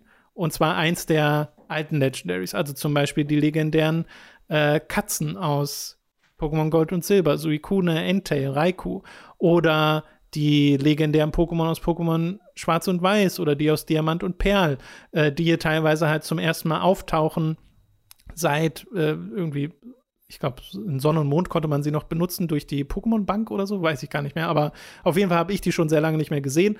Und äh, die tauchen dann hier auf und du kannst sie dir fangen. Und das ist halt ganz cool. Es ist halt sehr, ja, sehr gamey, würde ich sagen. Also es passt nur bedingt in diese Welt, aber es ist eigentlich eine sehr schöne Möglichkeit an so Endgame-Spielmechanik. Äh, und wie ich das gesehen habe, benutzen das auch sehr viele Leute, um online wirklich diese Raids zu machen, um Shinies zu bekommen, weil wohl die Chance auf Shinies in diesen Raids erhöht wurde. Also Shinies sind, mhm. für die, die es nicht wissen, einfach sehr seltene Varianten von Pokémon, wo du irgendwie einen Shiny Pikachu kriegst oder so und das hat dann eine leicht andere Färbung äh, als ein anderes Pokémon und so ein Shiny-Symbol äh, und ist halt special. Und im normalen Spiel ist die Chance irgendwie 1 zu 8000 oder so, ein so ein Ding zu bekommen. Great. Also ich habe noch nie in meinem Leben, weil ich auch nie Shiny Hunts betrieben habe, einen Shiny gefangen in. Vielleicht schon. Es gibt ja auch Moment, es gibt ja auch Shinies, die man nicht erkennt. So, was hat mir Lucy mal gezeigt. Ich weiß nicht mehr, welches Pokémon so, es die war. Die so ähnlich aussahen. Ja, die einfach so eine ganz leicht andere Farbgebung haben. Ja, aber wenn du ihnen begegnest, ähm, haben sie eigentlich auch noch mal so eine spezielle Animation, wo du dann merkst, okay, es ist ein Shiny und die haben auch so ein Symbol neben dem Namen. Äh, also ich glaube, ich hätte es bemerkt. Äh, das einzige Shiny, was so, ich halt -hmm. gefangen habe, ist eins in Pokémon Go, wo die Chance sowieso höher ist. Okay. Äh, das heißt, das war dann auch für mich persönlich nicht so viel wert. Äh, und hat dieses Shiny Garados, was jeder fängt in Pokémon Gold. weil man das. Ach so, das ja, richtig. In der Story das angelegt. Ist so ein Story-Ding, ne? Genau, Garados, stimmt. Ja. ja. Genau, und ähm, das äh, benutzen halt viele. Das ist auch schön. Das macht mir auch Spaß, auch wenn ich jetzt nicht glaube, dass ich das ewig machen werde. Äh, und was es zum Schluss noch gab, war so eine neue Turniervariante für äh, Doppeltrainer-Turniere. Das habe ich halt einmal durchgemacht. Kann man auch wiederholen, wenn man möchte, aber äh, mhm. muss ich jetzt nicht unbedingt. Uh, und dann war ich durch und war am Ende zufriedener, als ich erwartet hätte mit diesem DLC. Ne, wie gesagt, viel Luft nach oben, also da, da geht noch einiges, aber äh, ich hatte durchaus meine Freude damit, äh, mag dieses Dynamax Raid-System, mag, dass die Welt sich hier besser angefühlt hat. Hier hat es mir mehr Spaß gemacht zu erkunden und ich mochte dieses, diesen ganzen Legendary Expedition-Ansatz äh, und sehe da halt Potenzial für die Zukunft. Und es wirkt ja also schon so ein bisschen so, als ob die Naturzone im Hauptspiel so ist der Vorläufer für das, was sie in den DLCs gemacht haben. Und das in den DLCs wirkt jetzt sehr wie Vorläufer für das, was sie potenziell in mm. Arceus machen. Das könnte natürlich gut sein, dass sie tatsächlich das als äh, jeweils so ein bisschen als genau, Trainings, genau, genau. Äh, Trainingsmontage benutzt ja, Nee, nicht Trainingsmontage, was will ich sagen? Training, Training Ground, wie nennt man das? Ein Übungsplatz. Ort. Übungsplatz, vielen Dank, Dankeschön. Gott sei Dank. Ja, es kann ja. Äh, eine Befürchtung ist ja, dass sie mit Pokémon Legenden Arceus zum ersten Mal diese Art Spiel machen. So ein Open-World-Spiel. Mhm. Äh, und das stimmt ja auch zu großen Teilen. Aber sie haben zumindest mit Elementen davon in der Vergangenheit schon experimentiert und hoffentlich ihre Lektionen daraus gezogen und hören hoffentlich auf das Feedback, was es dazu gibt. Äh, das Ding ist bei der Pokémon-Community, dadurch, dass es so groß ist, gibt es halt Feedback in alle Richtungen. Und welches ja. sollst du davon auswählen? Und so stelle ich mir auch nicht so einfach vor. Äh, und bisher machen ja Game Freak dann auch oft einfach ihr Ding. Aber Pokémon Legenden wirkt schon wie ein, eine Reaktion auf das, was die Leute wollen. Weil ja auch mhm, der Breath of the Wild-Vergleich, den sie ja selber aufbauen durch den Trailer, den sie gemacht haben, äh, ja. der ist ja deutlich und das ist ja etwas, was viele Leute schon lange verlangen. Äh, mhm. Und ich hoffe, hoffe, hoffe, dass das zu was Coolem führt. Äh, der Trailer hat uns ja beide noch nicht so richtig überzeugt, aber mal gucken. Ja. ja. Okay. Schön, dass wir endlich mal, das, das war immer so, fand ich auch schade, weil ich hatte da auch einfach kein Interesse dran. Ähm, äh, selbst äh, Lucy hatte die ja nicht gespielt, äh, also Pokémon Schild ist da ein bisschen dann hinten runtergefallen, bei allen Leuten, die ich so kannte auch. Ja. Äh, deswegen schön, dass du die endlich mal nachholen konntest, das, oder den zweiten auch nachholen konntest. Genau. Ja, ich, ich hole gerade, habe jetzt das nachgeholt, das habe ich auch wirklich durchgespielt und hole gerade noch Pokémon Platin nach, was ich ja schon von der Ewigkeit mal mhm. angefangen habe mhm. und jetzt weiter spiele, so nebenher, äh, was Spaß macht, damit ich dann auch den Remake-Vergleich habe, wenn die dann Ende des Jahres rauskommen. Ähm, ja, du gehst, du machst das, du machst das immer, du machst das nie halbherzig. Wenn du eine Serie äh, so Faszination hast, gerade, dann wirklich auf allen Ebenen. Das, das, da habe ich immer großen Respekt ja, vor. Das mag ich immer sehr. Momentan ist es auch wirklich volle Pokémon-Beschallung, aber äh, ja. ich mag es gerade, es macht Spaß. Ja, ich finde es auch cool. Äh, du hast ein Spiel gespielt, äh, das äh, mich sehr überrascht hat, weil es kam jetzt sehr aus dem Nichts, namens Anodyne 2. Das mhm. ja eigentlich schon ein älteres Spiel ist, wovon jetzt neue Versionen erschienen sind, oder wie war das? Genau. Genau, das kam jetzt auf Konsolen raus. Äh, es, es, es erschien 2019 für den PC mhm. und da habe ich auch so ein bisschen mitbekommen. Äh, aber jetzt kam die Konsolenversion. Ich glaube tatsächlich Switch, PS4 und Xbox. Ich hatte es auf der Xbox mir geholt. Mhm. Ähm, und äh, ich hatte immer ein Interesse an, den, an dem ersten Teil, Anodyne. Äh, ist so ein bisschen ein Kult. Hat jetzt keine großartigen Bewertungen bekommen oder sowas, aber äh, ist so ein äh, im Stile eines 16-Bit-Spiels. Ist schon jetzt ziemlich alt, glaube ich, das erste Mal ursprünglich 2013 rausgekommen für PC. Das ähm, erste Mal. Und Genau, der erste Teil. Äh, und ich hatte da immer so aus der Entfernung ein, ein gewisses Interesse dran. Ähm, aber dann erschien 2019 halt der zweite Teil. Und der zweite Teil, der, also der hat keine inhaltlichen Verbindungen. Es ist so ein bisschen wie so ein Final Fantasy. Ja, du hast ähnliche Themen, äh, die, angesprochen werden und so schon so eine, so eine Throughline irgendwo. Aber es ist jetzt keine inhaltliche Sequel. Das wird auch am Ende tatsächlich vom Spiel selbst direkt deutlich gesagt. Hier, man muss den ersten Teil nicht gespielt haben. Mhm. Man kann den ersten Teil danach spielen und findet dann Verbindungen, die danach genauso viel Sinn ergeben geben. Äh, deswegen hatte ich da dann keine Bauchschmerzen mit. Denn es ist tatsächlich ein ziemlich anderes Spiel, Anodyne 2. In Anod was dieses Spiel im Kern erstmal macht, ist etwas, was immer mehr Indie-Games für sich gerade entdecken. Das ist etwas, was wir auch schon mal uns herbeigesehnt haben. Und ich habe das Gefühl, das ist gerade sehr im Kommen, nämlich äh, Retro PS1-Look mhm. zu präsentieren. Äh, ne, das war ja, es gab so ein, zwei Spiele, wo wir das gesehen hatten und dachten uns, das ist ja super cool. Äh, und das sehen wir jetzt immer öfter und auch Anodyne 2 ist eines dieser Spiele, wo du in einer 3D-Umgebung rumrennst, in einem hochaufgelösten PlayStation 1-Spiel-Look, der, den ich großartig finde. Den finde ich, dass ich finde, dieses Spiel sieht hervorragend aus, wenn du rumrennst, weil mhm. das auch noch kombiniert wird mit einer extrem abgefahrenen, einzigartigen Welt, die genauso abgefahrene, einzigartige äh, Charakterdesigns äh, überall haben. Ähm, das, das, das macht mir total Spaß. Das erinnert mich so ein bisschen an, ja, fast schon an so ein Sino-Clash, nur weniger fucked up oh, und ja. mehr einfach also ein bisschen mehr, bisschen mehr wholesome in, in Anodyne, aber genauso weird. Äh, und das finde ich großartig. Das passt auch perfekt zusammen, weil ja der Grafikstil, also diese PS1-Spiele, haben ja einfach so ein bisschen was Unnatürliches, ne, mit ihrem äh, sehr blockigen Design und der Farbgebung. Ähm, ja auch ich Texturengewaber und sowas? Äh, ich glaube, also es gibt nicht so richtig Texturengewaber, ähm, aber wenn du so eine Kamera drehst, dann gehst du gerne mal so, also du, du klippst auf eine Art und Weise mit der Kamera durch den Boden und durch Wände, wie es wie Absicht wirkt. Ich weiß nicht, ob es Absicht ist, aber ich habe mich da auch sofort an PlayStation 1 Spiele ja, erinnert ja, gefühlt, ja. als ich das gesehen habe. Ähm, auf das Gewaber habe ich noch nicht geachtet, da müsste ich mal extra drauf achten, ob es das gab oder, weil, weil, wenn es das gab, könnte es sehr gut sein, dass es für mich sehr, so natürlich wirkte, dass es mir nicht auffiel. Aber das weiß ich leider gerade nicht genau. Ähm, das sind so 50, 60, oder ich weiß nicht, ob es mehr als 50 Prozent sind, aber ich, das ist so die eine Hälfte des Spiels, sage ich einfach mal, dass du in einer 3D-Umgebung herumläufst, mit Leuten redest, äh, Platforming hast äh, und auf der anderen Ebene ist es dann auch ein äh, 2D-Retro-Spiel, aber hier nicht äh, auf, beruht es nicht so auf so 16-Bit-Spielen, sondern auf 8-Bit-Spielen. Also sie haben es in dem Moment nochmal einen Schritt zurück gemacht zum Vorgänger, denn du hast als die Aufgabe, äh, einen gefährlichen Staub von der Welt zu zerstören. Ja, also es gibt einen Dust, der Leute befällt und äh, ihre negativsten Eigenschaften quasi verstärkt, sodass sie halt, wenn sie immer so ein bisschen anfällig zu Wut waren, einfach komplett äh, wütende Monster werden. Ja, oder also sie ihre negativsten Eigenschaften werden verstärkt und sie werden halt zu äh, sehr sehr bösen Wesen. Und du hast als Talent, dass du dich mikroskopisch klein machen äh, kannst und so in den Körper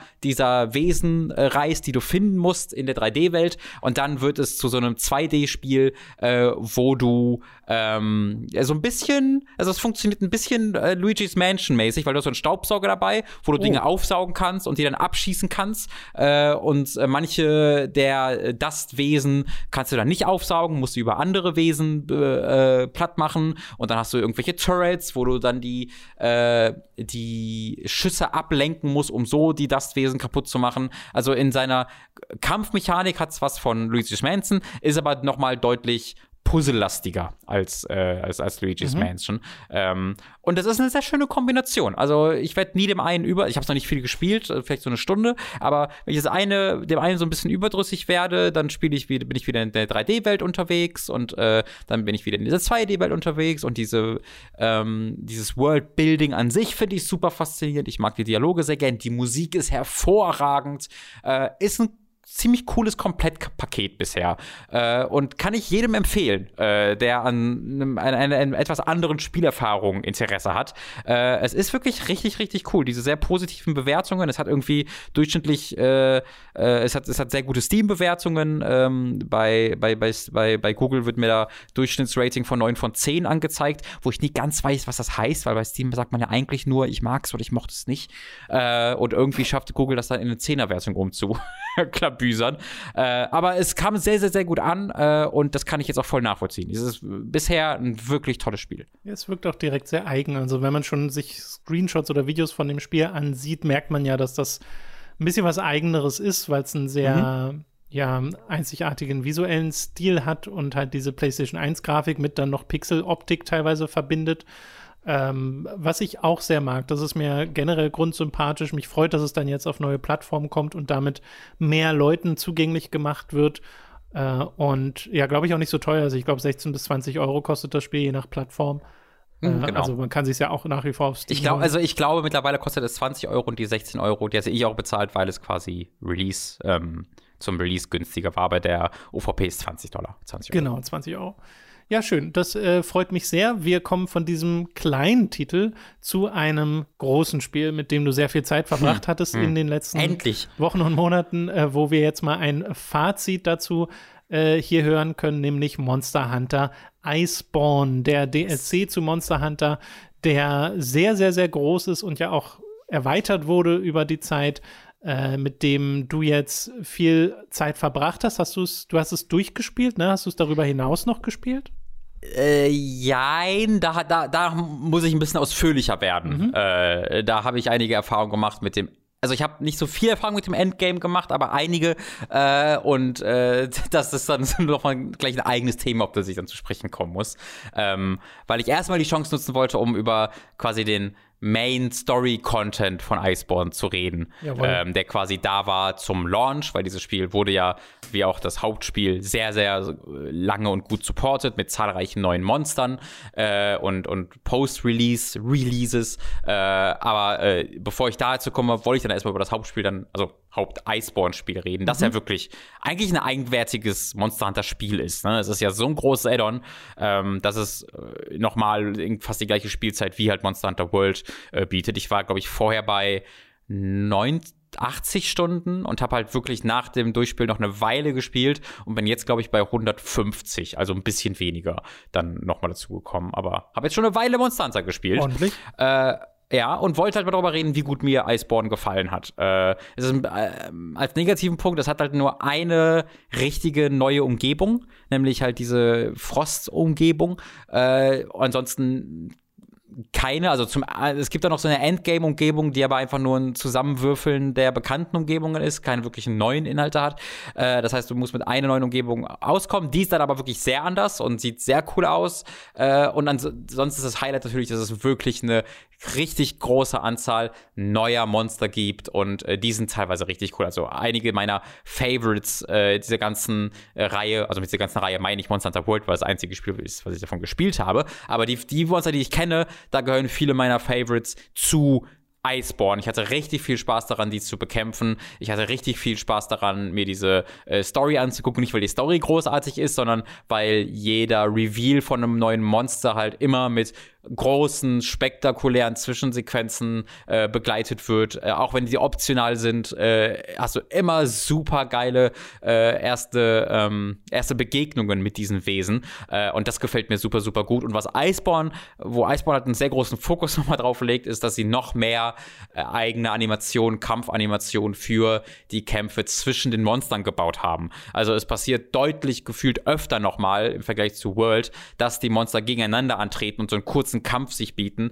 Und je nachdem, welches Monster auf welches Monster trifft, haben sie da halt, wie man ja aus World auch bereits kennt, immer eigene kurze Kampfanimationen für gebaut. Mhm. Und das zu sehen, das kennst du ja auch, ne? Das ist einfach immer wieder spektakulär und äußerst, äh, und äußerst großartig. Hat denn Iceborne dann was Neues gemacht, wo du sagst, okay, das, das hat mich jetzt bekommen oder hier gibt es so ein Element, was im Hauptspiel nicht drin war, was ich sehr mochte oder war es mehr so dieses, nö, das ist jetzt halt mehr Monster Hunter World, aber im Eis? Es ist das sehr, aber äh, es gibt eine zentrale neue Game-Mechanik, die dann für die Leute, die das Spiel wirklich hardcore hunderte, tausende Stunden spielen, das Spiel sehr verändert hat. Für mich dann nicht so sehr, nämlich die, ich habe den Namen vergessen, Grip Claw heißt sie, glaube ich, die Claw jedenfalls, mhm. äh, womit du aus der Entfernung dich zu dem Monster hinziehen kannst. Und es war ja vorher so, wenn du auf das Monster klettern wolltest, dann musstest du halt springen. Und springen konntest du nur über die Umgebung, also wenn irgendwo ein erhöhter äh, Teil der Map war, dann konntest du von da aus springen und dann so auf das Monster springen, wenn du Glück hast. Ähm, außer du hast halt die, die Insect Glaive gehabt, dann kannst du es jederzeit machen. Aber diese, diese Claw äh, erlaubt es dir halt aus der Entfernung, dich an den Gegner äh, dran zu ziehen äh, und von da aus dann ordentlich Damage zu machen. Du hast dann verschiedene äh, Möglichkeiten. Äh, die wichtigste Möglichkeit ist, dass wenn du an den Kopf äh, gehst dieses Monsters und da äh, schaffst eine Weile dran zu bleiben, dann kannst du über die B-Taste, ich habe es auf der Xbox gespielt, deswegen mit dem Xbox-Controller, mit der B-Taste schlägst du dann das Wesen auf den Kopf und wenn du es auf den Kopf schlägst, dann dreht es seine Richtung um 90 Grad. Und wenn du dann R2 oder RT drückst, dann schießt du all deine Slinger-Ammo, die du hast, in den Kopf hinein, was dann wiederum bewirkt, dass das Monster geradeaus rennt und wenn es dann gegen eine Wand rennt oder gegen ein anderes Monster rennt, wird es äh, ausgenockt. Das heißt, dann fällt es auf den Boden, so wie das halt auch passiert, wenn du etwa auf dem, auf dem Rücken springst und eine Weile draufhaust oder wenn du gewisse Teile dieses Monsters kaputt machst. Das heißt, dann hast du halt hier 10, 15, 20 Sekunden, so viel ist es glaube ich nicht, aber vielleicht 5 bis 10 Sekunden äh, Zeit, um diesem Monster unbehelligt auf den Kopf zu hauen oder welches, immer, welches Teil du gerade von diesem Monster gerade anvisierst. Äh, und das wird dann, äh, so wie ich das gelesen habe, im Endgame extrem wichtig, weil das so ein bisschen darauf ausbalanciert wird, dass du das auch wirklich machst. Äh, ich habe dieses, also ich habe das Addon fast durchgespielt, bevor ich überhaupt mal verstanden habe, was diese Claw überhaupt macht. Äh, weil ich halt auch mhm. einfach, also immer bei allem, was du halt lernen musst mit Monster Hunter, musst du so ein bisschen ein YouTube-Tutorial dazu ziehen, weil die Tutorials dir vielleicht eine ungefähre Idee geben im Spiel, aber keine genaue äh, Anwendungsbereiche, die da genau aufführen. Das heißt, ich habe da immer so ein bisschen äh, ich, ich muss mich dann selbst davon überzeugen, wirklich das Tablet rauszuholen, mich am PC zu setzen und dann diese 10 Minuten zu investieren, mir irgendein Video anzugucken. Ähm, das habe ich dann irgendwann gemacht und dann habe ich die Claw auch öfter benutzt. Äh, und das hat halt, sorgt halt ein bisschen für Bauchschmerzen in der Community, äh, weil einfach diese, weil das halt ein neues Tool ist, das dann sehr wichtig wurde für diese Endgame-Inhalte. Äh, und während du vorher so ein bisschen freier agieren konntest, aber für mich als jemand, der hauptsächlich dann mit der Hauptkampagne beschäftigt war, war es im Grunde ein nettes zweites Werkzeug, das ich dann irgendwann auch benutzt habe, wirklich, was aber nicht mein Spielerlebnis mhm. grundsätzlich verändert hat. Ansonsten war es wirklich im Kern mehr Monster, eine neue Umgebung, äh, hier neue Rüstungen, ähm, leg, leg los, hab Spaß. Ja. Ähm, ich bin sehr froh, dass es die Events gibt mittlerweile, dass ich äh, zahlreiche Events angesammelt haben, ähm, denn ich war halt komplett, also wenn du das Endgame vom Ursprungs Monster Hunter World nicht wirklich viel gespielt hast und dann zu Iceborne gehst, ich weiß nicht, ob du diese Erfahrung auch gemacht hast, bist du komplett am Arsch, weil deine Rüstung nicht mal ansatzweise hoch groß genug ist und weil deine Waffe nicht ansatzweise äh, stark genug ist. Äh, das heißt, ich habe dann so ich ehrlich gesagt nicht. Ich habe mir, nee? ich habe mir, glaube ich, einfach dann äh, Rüstung geholt, weil es gab ja das hatte ich, also vielleicht habe ich das auch falsch in Erinnerung, aber ich bin der Meinung, gelesen zu haben, dadurch, dass ich das ja auch erst auf dem PC gespielt habe, dass es äh, irgendwann mal die Möglichkeit dann gab, sich Rüstung zu kaufen, aktuelle, die dann für den Start von Iceborne ausreicht. Und das habe ich halt gemacht. Also ich hatte mir da ein, habe mich da einmal mit Rüstung eingekleidet und mit äh, dem bin ich dann auch gut klargekommen am Anfang von Iceborne. Okay, ja, ich, ich habe tatsächlich die Monster Hunter Film Event Quest gespielt. Ähm, was eine der weirdesten Sachen ist, die ich je erlebt habe, dass du mit Mila Jovovich mhm. durch die Gegend rennst und die hat es auch vertont und dann ist es eine Story, die auf dem Film basiert, die dann weitererzählt, der aber immer noch nicht draußen ist hier in Deutschland. Es ist alles ein großer Mindfuck.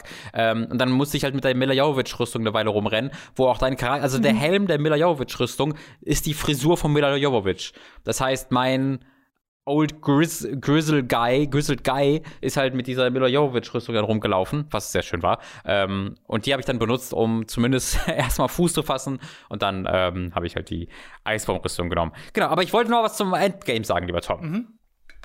Ich habe Dinge zu sagen. Denn ich wollte tatsächlich damit interagieren. Also, es gibt eine Menge Post- Release-Monster. Und es ist, fällt ein bisschen schwer, das, nachdem du es durchgespielt hast, wirklich auch nachzuvollziehen, weil die sind halt einfach alle da. Ja, du kriegst halt einfach Special Assignments oder Event-Quests und äh, einige der Special Assignments sind dann vom Hauptspiel noch und andere Special Assignments sind dann aber danach veröffentlichte äh, DLC-Dinger, also kostenlose DLC-Dinger ähm, und Monster. Und du musst dann halt googeln, um zu, quasi zu sehen, okay, was ist was, weil diese später veröffentlichten Sachen sind auch deutlich schwieriger, weil du ja jetzt dann theoretisch Zeit hattest, das Spiel zu grinden und besser zu werden in der Zeit.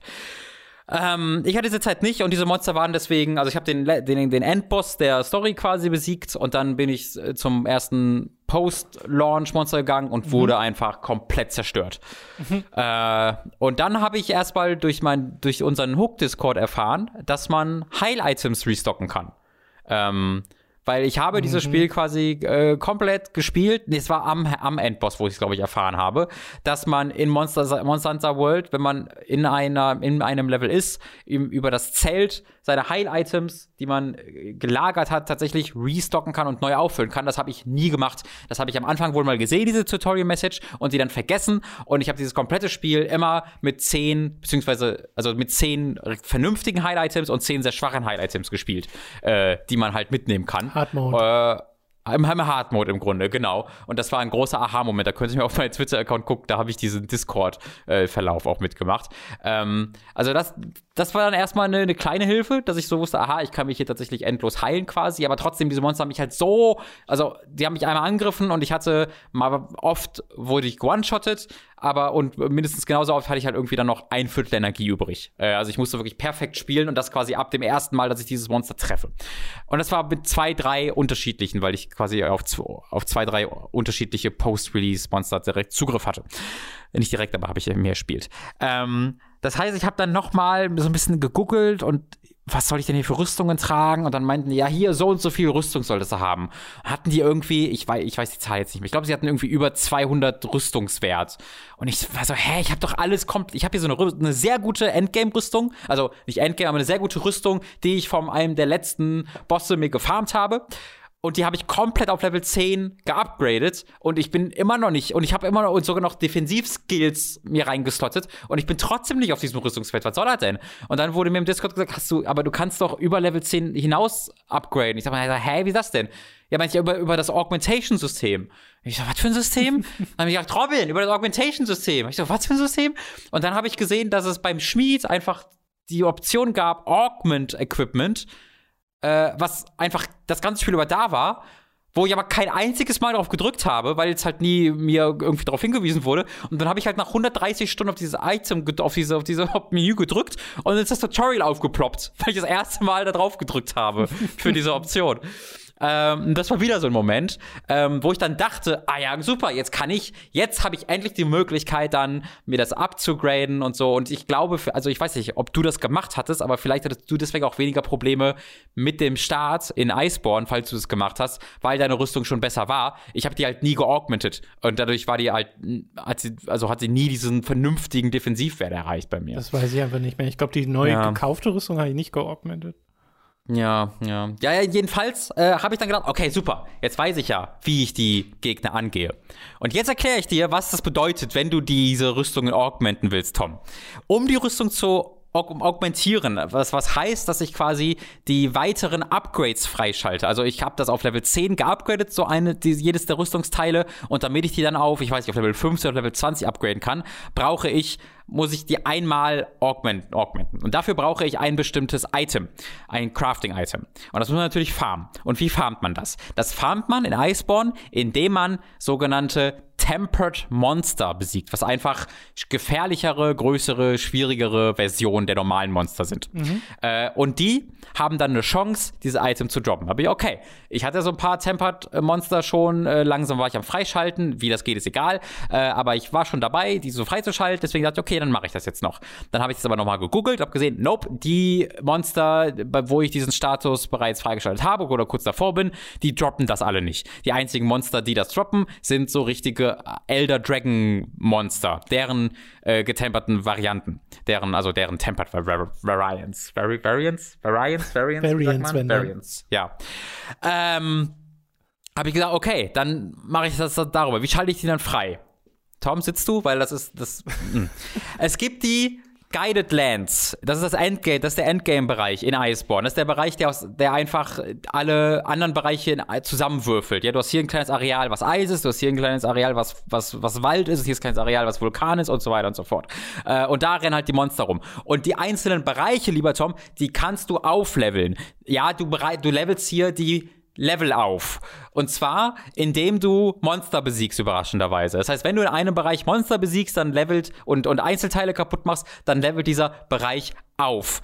Ähm, um das vernünftig zu machen, muss ich aber erstmal eines der Camps noch freischalten, weil das eine so weit entfernt ist. Äh, in diesem Guided Lands, um dieses Camp freizuschalten, musste ich Ressourcen farmen in diesen Guided Lands. Aber Tom, nicht nur die einzelnen Bereiche haben Level, sondern auch die, die Mineralien, die man abbaut, haben jetzt Level. Mhm. Das heißt, wenn du ein Mineral zehnmal abbaust, wird dieses Mineral auf Level 2 geupgradet und droppt besseres. Welche Mineralien aber wann spawnen in dieser Map ist zufallsbasiert. Das heißt, du läufst einmal durch den Waldbereich und hast da drei oder vier Mineralienpunkte. Bei einem davon spawnt, also bei einem davon spawnt auch tatsächlich ein, ein Mineral, das du dann abbauen kannst, das dann ein bisschen hochgelevelt wird. Dann musst du rausrennen, wieder reinrennen, irgendwo anders spawnt ein neues abbauen, bla bla bla bla. Irgendwo habe ich gemacht eine Stunde lang, habe ich dieses Item bekommen, konnte das Camp bauen, konnte von da aus effektiv spawnen, um eine der Levelbereiche hochzuleveln. Denn, lieber Tom, ich musste, ich muss eines, diese, einen dieser Bereiche auf Level 7 hochleveln, um damit dort Tempered Monster garantiert spawnen oder auf Level 5 mindestens, damit es eine Chance gibt, damit diese Tempered Monster, die ich haben will, spawnen. Nee, gar nicht. Die, die ich haben wollte, spawnen nur auf Level 7. Entschuldigung, ich musste es auf Level 7 hochleveln, damit diese Tempered Elder Dragon Wesen spawnen. Also habe ich gedacht, okay, dann gehe ich das jetzt mal an. Dann fange ich jetzt mal an, hier äh, effektive Methoden zu googeln und habe damit angefangen. Weil man muss aufpassen, denn natürlich, Tom, du hast es dir bereits gedacht, wenn du ein wenn du einige der Areale hochlevelst, dann gehen andere der Areale wieder runter. Also noch nicht mal was Status, was du einfach besser machst, sondern wenn du ein, ein Gebiet hochlevelst, geht das, wird das andere wieder runtergelevelt. Es ist, es ist großartig. Äh, das heißt, ich habe mir angeguckt, was will ich hochleveln, welches Gebiet, habe ich auf das fokussiert, habe die Gegner besiegt äh, und habe das angefangen auf Level 1, auf Level 2 und auf Level 3. Da habe mir so gesagt, fuck yeah. Dann habe ich mal geguckt, wie lange dauert es denn, bis ich irgendwie auf Level äh, 7 komme und bin in mein, meine Anzeige gegangen im Menü und da habe ich, da stand dann irgendwie, ich bin jetzt Level 3 von 4 habe mir so von 4, ich muss doch auf Level 7, wieso denn von 4? Habe ich gegoogelt und dann stand da, dass ich Master Rank 100 haben muss, um überhaupt ein, eines dieser Gebiete auf Level 7 hochleveln zu können. Also mhm. Also die Level der Level sind gegated hinter dem Level deines Charakters. Also ab Level 50 schaltet sich irgendwie Level 5 frei und dann Level 70, Level 6 und so weiter und so fort. Und dann habe ich mir so, okay, ich bin jetzt gerade Master Rank 45, nachdem ich das Spiel durchgespielt habe. Und ich brauche Level 100, um das Gebiet freizuschalten, um so die Monster freizuschalten, die ich besiegen muss, die dann jeweils, lieber Tom, eine dreiprozentige Chance haben, das Item zu droppen, das ich brauche, um eine der Rüstungen, von denen ich fünf equipped habe, hoch, also um die möglich, um das freizuschalten, dass ich das überhaupt hochleveln kann, um dann die Monster zu besiegen, die ich besiegen will. Und dann habe ich aufgehört, Monster Hunter Iceborne zu spielen. es ist halt einfach also, ein MMO. Das war aber unglaublich, wie ich ich habe dieses, ich habe das den ganzen Tag damit war. Ich habe irgendwie drei, vier Stunden immer ein neues, hat ist ständig ein, ein, Schiedsrichter auf mein Spielfeld gerannt, hat meinen Torpfosten genommen und den 100 Meter weiter nach hinten gestellt. Da ich so, okay, gucke ich kurz, wie ich jetzt dahin komme. Und dann habe ich eine Stunde bis dahin gespielt. Hab mir das ist gerade komisch. Hab noch mal weiter gegoogelt. Dann kam wieder einer, also noch mal 300 Meter weiter nach hinten gestellt. Und so ging es dann drei Stunden, bis ich irgendwann bemerkt habe, okay, ich muss dieses Spiel wirklich mindestens 400 Stunden ab jetzt noch spielen, um dahin zu kommen, dass ich diese neuen Monster besiegen kann. Und da habe ich mir gedacht, nee, also Freunde, ähm, das brauche ich nicht. Ich hätte sicherlich auch einfach äh, schwächere Rüstungen anziehen können, die dann wen, also die dann nicht dieses Level 7 Material gebraucht hätten, sondern anderes Material, um es hochleveln zu können. Aber ganz ehrlich, das war dann irgendwie, das hat so mir, das, das war so das Zeichen, das ich gebraucht habe, um zu bemerken, ab diesem Punkt ist das Spiel nicht mehr für mich gebaut, sondern für die Leute, die das Spiel 5000 Stunden spielen. Und das ist auch okay, da gibt es viele von, aber ich bin nicht dieser, dieser Mensch. Deswegen äh, werde ich mir äh, irgendwann die nächsten Tage einfach mal diese ganzen anderen Monster-Intros noch angucken, weil die cool inszeniert sind. Und dann ist nach 130, 140 Stunden habe ich dann auch genug Monster Hunter Iceborne gespielt. Das war sehr spektakulär, es hat sehr viel Spaß gemacht. Aber ich bin dann auch. Es ist ja, fertig es ist ja wirklich so, die, die Spielstunden, die wir haben in so Spielen wie Monster Hunter, sind ja meistens nichts im Vergleich zu den Spielstunden, die die Monster Hunter Fans in den Dingern haben, weil das ja Spiele sind, die du theoretisch exklusiv spielen kannst. Also du, äh, du kannst in Monster Hunter so viel Zeit verbringen, dass du kein anderes Spiel mehr brauchst. Genau, Deswegen und dafür ist es dann auch gebaut. Ja. Und für, man muss ja sagen, für unsere Verhältnisse, äh, also so, ich weiß, ich kann die Spiele an einer Hand abzählen, die ich in den letzten fünf, sechs Jahren 150 Stunden lang fast gespielt habe. Ähm, das ist ja, da. Für mich würden die also, nicht mal, also ich würde also die ich Hand nicht voll kriegen. Ja, ich, ich glaube, Monster Hunter World ist auch das meistgespielte Spiel oder könnte zumindest das meistgespielte Spiel da bei mir sein, weil ich habe es mehr als Metal Gear Solid 5, als, als Assassin's Creed äh, und sowas gespielt. Das könnte tatsächlich das meistgespielte Spiel sein und das ist echt schon eine ganz schöne Leistung. Das stimmt. Also es ist ja auch schön, dass das Spiel trotzdem noch dir gut in Erinnerung bleibt, trotz ja, dieses, ja. Äh, die, dieser merkwürdigen Erfahrung, wo du dann halt so halb selbst dran schuld bist, weil du einfach oder selbst in Anführungszeichen selbst dran schuld bist, weil bestimmte Sachen äh, du verpasst hast.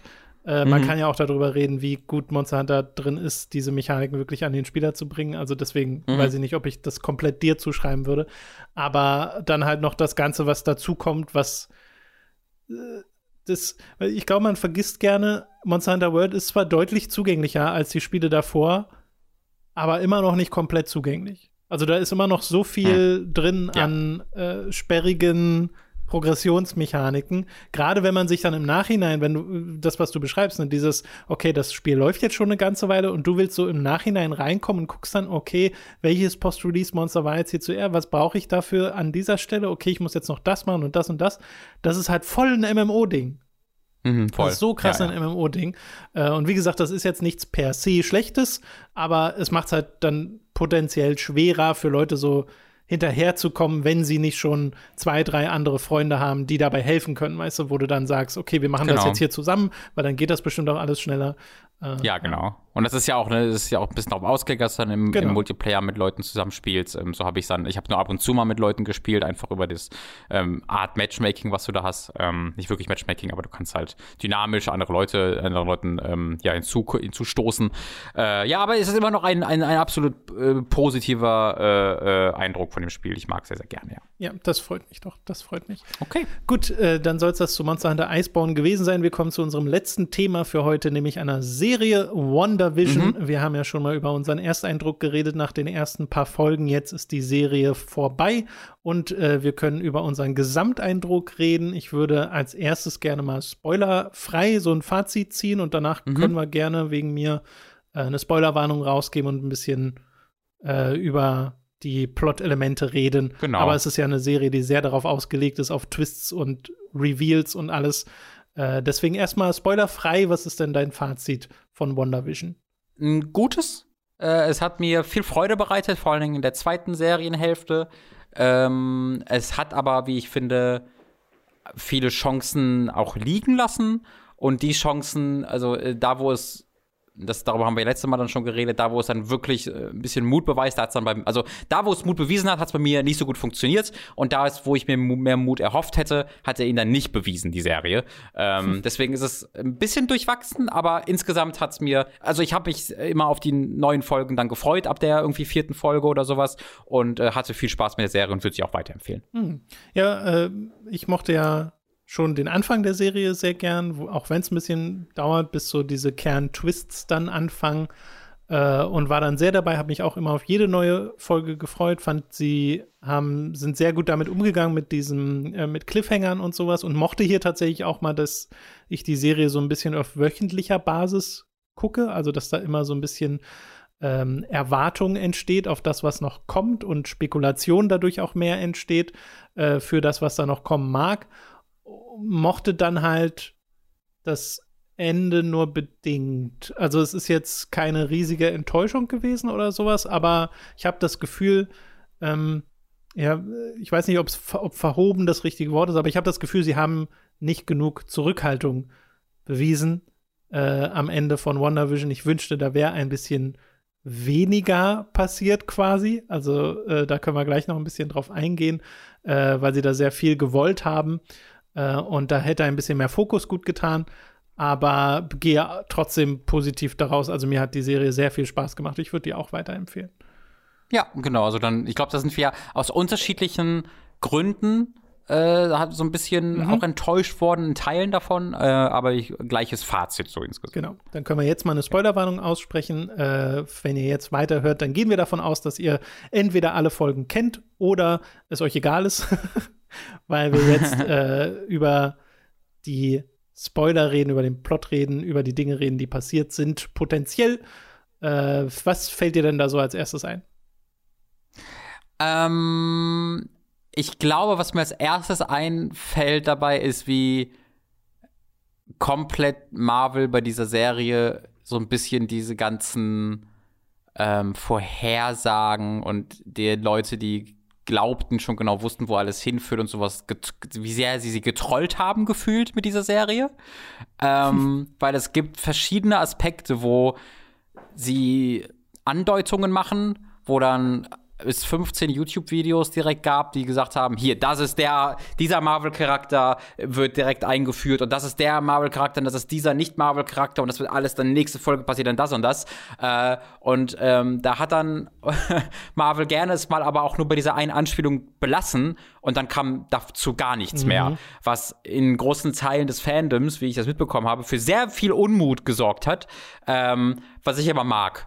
Äh, ähm, zumindest in Teilen. Äh, ich, in, in, anderen Teilen finde ich dann, das, das sind da ein bisschen zu weit gegangen. Allen voran bei der äh, Inklusion von äh, Quicksilver wie sie das gemacht haben, wie sie es nicht gemacht haben und was für Vergleiche sie hervorgeholt haben absichtlich, um die dann wirklich einfach nur zu trollen im Endeffekt. Ähm, ja. Aber ich glaube, das ist einer der besondersten Momente von Marvel, äh, weil Marvel eigentlich ein sehr, ein sehr klassisches Franchise ist, wo sie sagen, oh, wisst ihr, was als nächstes kommt? Und alle Comic-Fans wissen es schon ab der ersten Minute, weil es so ein deutlicher Tease ist und dann geben sie den Leuten genau das, was sie sich hoffen. Alle finden super geil. Und hier sagen sie im Grunde, oh, wisst ihr, was jetzt kommt? Und ist es alle sagen, ja, wir wissen's.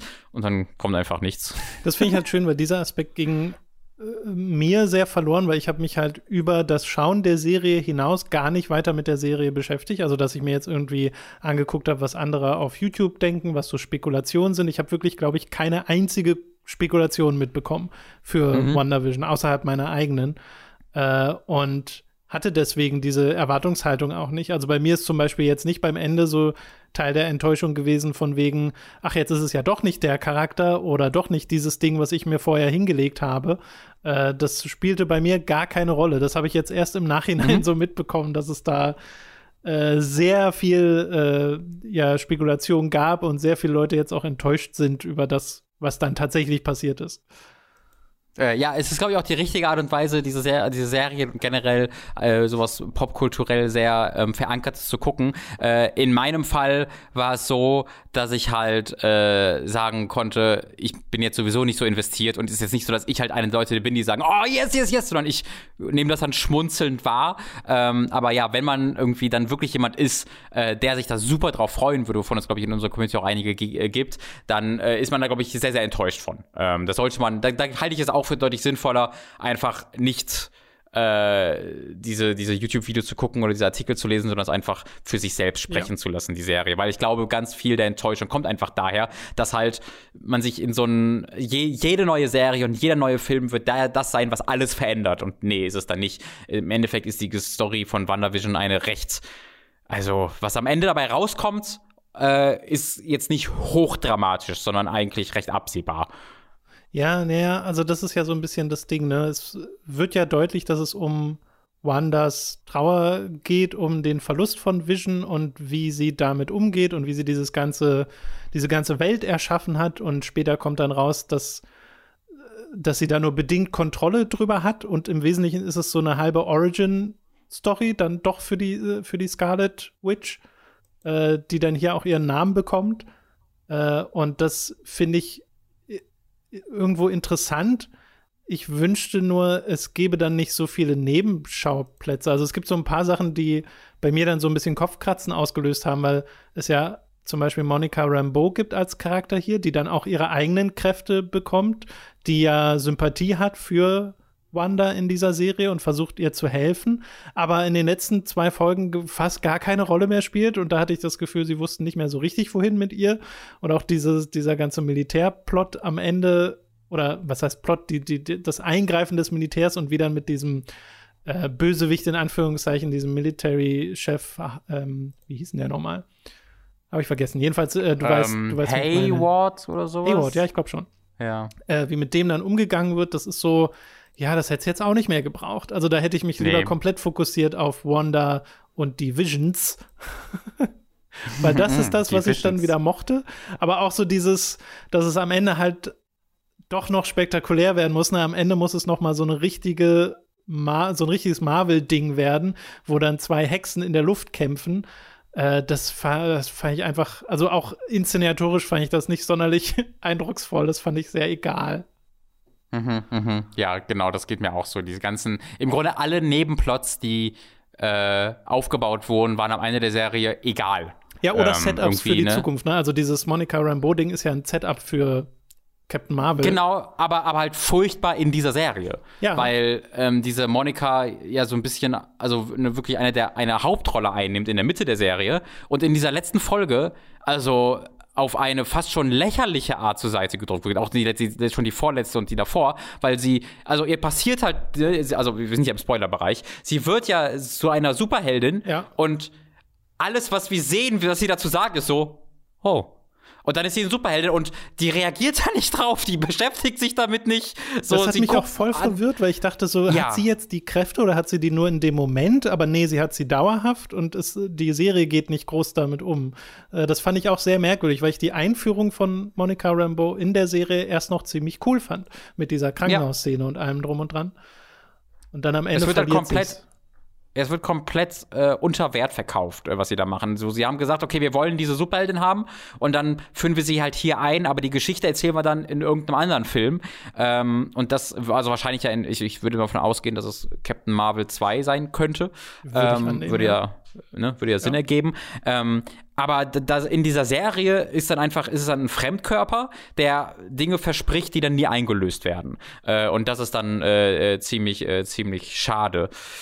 Ähm, ich, wie, also ist, bist du dann enttäuscht gewesen vom Endkampf? War das dann das, dass es alles als ein sehr klassische Marvel Ende dann war? War das so was, was ja. dich enttäuscht hat? Oder wo bist du dann eher so ein bisschen raus auch gewesen? Ja, genau. Also im Wesentlichen von diesem ganzen, wie, wie groß es dann wurde und dann, dann kommen da halt die Militärleute und dann fliegen sie da in der Luft rum und Vision kämpft gegen Vision und so und das, ähm, weiß nicht, ich fand die Serie hätte was Kleineres, Intimeres eigentlich besser vertragen, als jetzt noch mal so groß zu werden, äh, weil mhm. diese intimen Momente, diese famili familiären Momente, ähm, die emotionalen Momente mit Wanda und mit Vision sind halt das, was ich am meisten mag an dieser Serie. Also so äh, Paul Bettany hier zu sehen, hat mir sehr viel Spaß gemacht. Auch Elizabeth Olsen hat mir sehr viel Spaß gemacht, sehr viel mehr, als sie mir vorher in den Filmen Spaß gemacht haben. Äh, mhm. Und da, da hätte ich mich gerne hätte ich gerne einen Fokus drauf gehabt, als jetzt noch so viele Nebenschauplätze zum einen aufzumachen und dann irgendwie noch Cat Dennings mit reinzuholen und sowas, ähm, die dann auch im Wesentlichen ja nur ihre Sprüche bringt, die für die Story auch keine so große Relevanz zu haben scheint. Äh, und ja, das war mir einfach ein bisschen zu viel. Ich glaube, das ist das Problem. Mhm. Ja, das ist tatsächlich etwa, also da äh, gehe ich in die andere Richtung, weil das hat, glaube ich, sehr viel damit, also ich mochte diesen spektakulären Endkampf in diesen letzten 40 Minuten oder in den letzten 10 Minuten nicht mehr, aber ein größter Teil, 30 Minuten dieser 40, 45 Minuten langen Episode sind halt wirklich straight up, hier ist das Finale von einem Marvel-Film. Ähm, mhm. Und das würde mir, glaube ich, im Normalfall sehr wie dir gehen, aber dadurch, dass wir jetzt ja eine wirklich lange Weile, seit halt Endgame im Grunde, oder seit Spider-Man eigentlich, kam ja nach Endgame noch, ähm, keinen dieser Marvel-Filme mehr hatten, habe ich hab, hab, hat mir das sehr viel Spaß gemacht. Äh, ich habe gemerkt, hab ich haben wir schon mal vorher angedeutet, dass ich das ein bisschen vermisst habe, äh, diese diese große, dumme, aber großartig aussehende Action äh, und auch wenn ich total sehe, dass sich das auch beißt einfach mit der äh, mit dem Anfang dieser Serie und erneut mit den Versprechungen, die diese Serie gemacht hat. Es ist was anderes. Es ist, hier trauen wir uns ein bisschen was und dann endet es halt mit einem großen äh, Kampf zwischen fliegenden Superwesen, die Energiestrahlen auf sich abschießen. Ähm, ja. Das, das sehe ich total deine Perspektive, du das aber. Gut aus? Ich fand das super aus, Echt? ja, fand ich schon. Okay. Ja. Weil ich fand das auch so, schön? nee, für mich waren das an Kabel hängende Leute, die jetzt so tun, als ob sie halt äh, da sich gegenseitig groß angreifen. Also irgendwie hm. hat, hat mich das, hat bei mir da diese, ähm, die Immersion gar nicht funktioniert. Also für mich hat das sehr gebrochen äh, mit hm, dem, okay. gerade weil auch die, ne, sie sind ja dann in der Luft unterwegs und das hätte dann auch überall spielen können, außer vom roten Hintergrund. Äh, ich mochte ja, sehr ja. Wonders letzten Move. Also das fand ich cool dass mhm. sie äh, da eher sagt, nee, okay, ich bin hier smart, ich, ich, ich äh, greife dich mit den eigenen Waffen an. Ja, ähm, ja. Aber also ist jetzt auch kein Riesending. Ist jetzt nicht so, dass ich davor saß und dachte, ach, das ist ja der größte Mist oder so. Es hat mir einfach nur wenig gegeben. Äh, was ich sehr mochte, war Catherine Hahn als Agatha und dieser ganze Reveal um Agatha mit dem Song und so. Das ist so herrlich over the top und auch ihr ganzes Acting ist so over the top. Mhm. Die ist ja holy shit, hatte die, glaube ich, den Spaß ihres Lebens in dieser Rolle. Ich glaube auch, ja. Das hat mir dann auch sehr viel Spaß gemacht, weil die ist halt einfach nur eine böse Hexe. ja, richtig. Dann aber, also ich, ich sehe auch so ein bisschen unter Wert verkauft dann, also zumindest nicht unter Wert verkauft, aber ich habe ein bisschen mehr gedacht, dass hinter ihr steckt als ähm, ja, ja, ja. hey, ich bin, ich bin böse. Ich dachte Warum auch, da böse? irgendwas. Ja, ich bin halt extrem böse, ist mein Ding. Okay, aber was ist eine Motivation? Mein, mein, also meine Hauptmotivation ist, dass ich wirklich ziemlich böse bin. Und mehr steckt halt wirklich nicht hinter ihr. Äh, und das ist dann ein bisschen, ein bisschen schade. Sehr, wie erneut, sehr klassisch Marvel. Diese Serie ja. ist im Endeffekt eine sehr, sehr klassische Marvel-Geschichte, die aber in ihren besten Momenten wusste, das zu verstecken. Und am Ende kommt dann halt raus, nee, ich bin einfach nur noch eine Marvel-Geschichte. Äh, und bei mir war es dann, dass mein, mein Tierhirn, mein Animal Brain gesagt hat, ja, ja, cool, Licht, äh, Spezialeffekte. ähm, ja, es war alles bunt und hell und hui, CG. Ähm, aber ich würde auch sagen, dass das im Endeffekt enttäuschend ist, dass eine Serie, deren ganze, deren ganze Versprechung war, hier wird Marvel mal richtig weird, dann im Endeffekt dann äh, als sich so etwas Klassisches. Ja, genau, ähm, ich glaube, offenbart. Wenn, wenn sie so ein spektakuläres Finale bringen, dann hätte es, glaube ich, einfach wirklich noch komischer, noch merkwürdiger, noch bizarrer werden können, noch mehr mit der ganzen Grundprämisse spielen können, der Sitcom und nicht so ein, ja, fast schon Superman-Kampf äh, werden sollen in der Luft, wo ja beide Parteien, die miteinander gekämpft haben, dann sehr ähnlich waren. Bei Vision wurde es ja dann eher in einem, äh, endete es ja in einem Dialog, was ich ja sehr mag. Also diese, dieser ganze Setup von wegen, ah, okay, nee, sie hat doch nicht Vision geklaut, sie hat Vision einfach komplett erschaffen.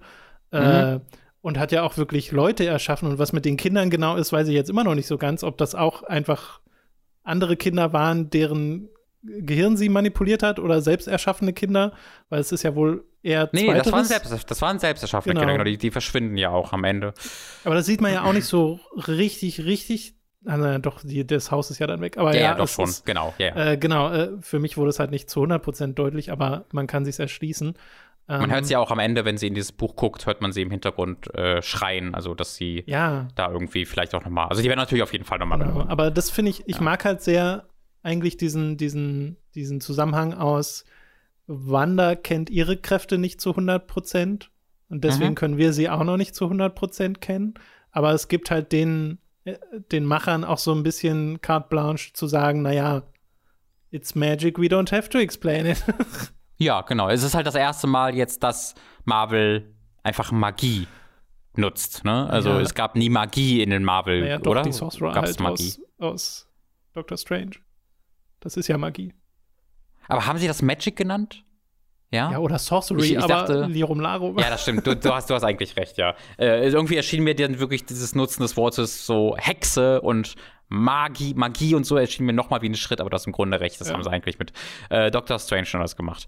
Ähm, ja, es ist eine coole Serie, die aber noch deutlich cooler hätte sein können. Und ich glaube, das sage ich sogar, also selbst wenn es dann diese Sache vom Anfang weitergemacht hat, die mir nicht gefallen hat, hätte ich das, glaube ich, einfach cooler gefunden. Nicht für mich selbst, weil ich es nicht toll fand, aber einfach, weil ich gesehen hätte, hier machen sie, hier machen sie ein bisschen was. Hier trauen sie sich ein bisschen mehr, als sie sich getraut haben, weil im Endeffekt sind, sind wir jetzt mit dieser Serie fertig und was wir haben ist, Vision lebt wieder, weil es ist jetzt wieder der alte Vision, der ist jetzt nur weiß, also super, diese eine Konsequenz, die es gab aus ja, den Avengers-Filmen, ist jetzt auch weg. Genau, das ist ja. halt, das ist wirklich ein bisschen weird, weil sie musste jetzt quasi nochmal Abschied nehmen von Vision. Ein zweites mhm. Mal. In einer Szene, die ich eigentlich auch mag. Aber dann gibt es mhm. ja im Hintergrund nochmal den Vision, dessen Erinnerung reaktiviert wurde, den man ja am Ende dann nicht nochmal sieht.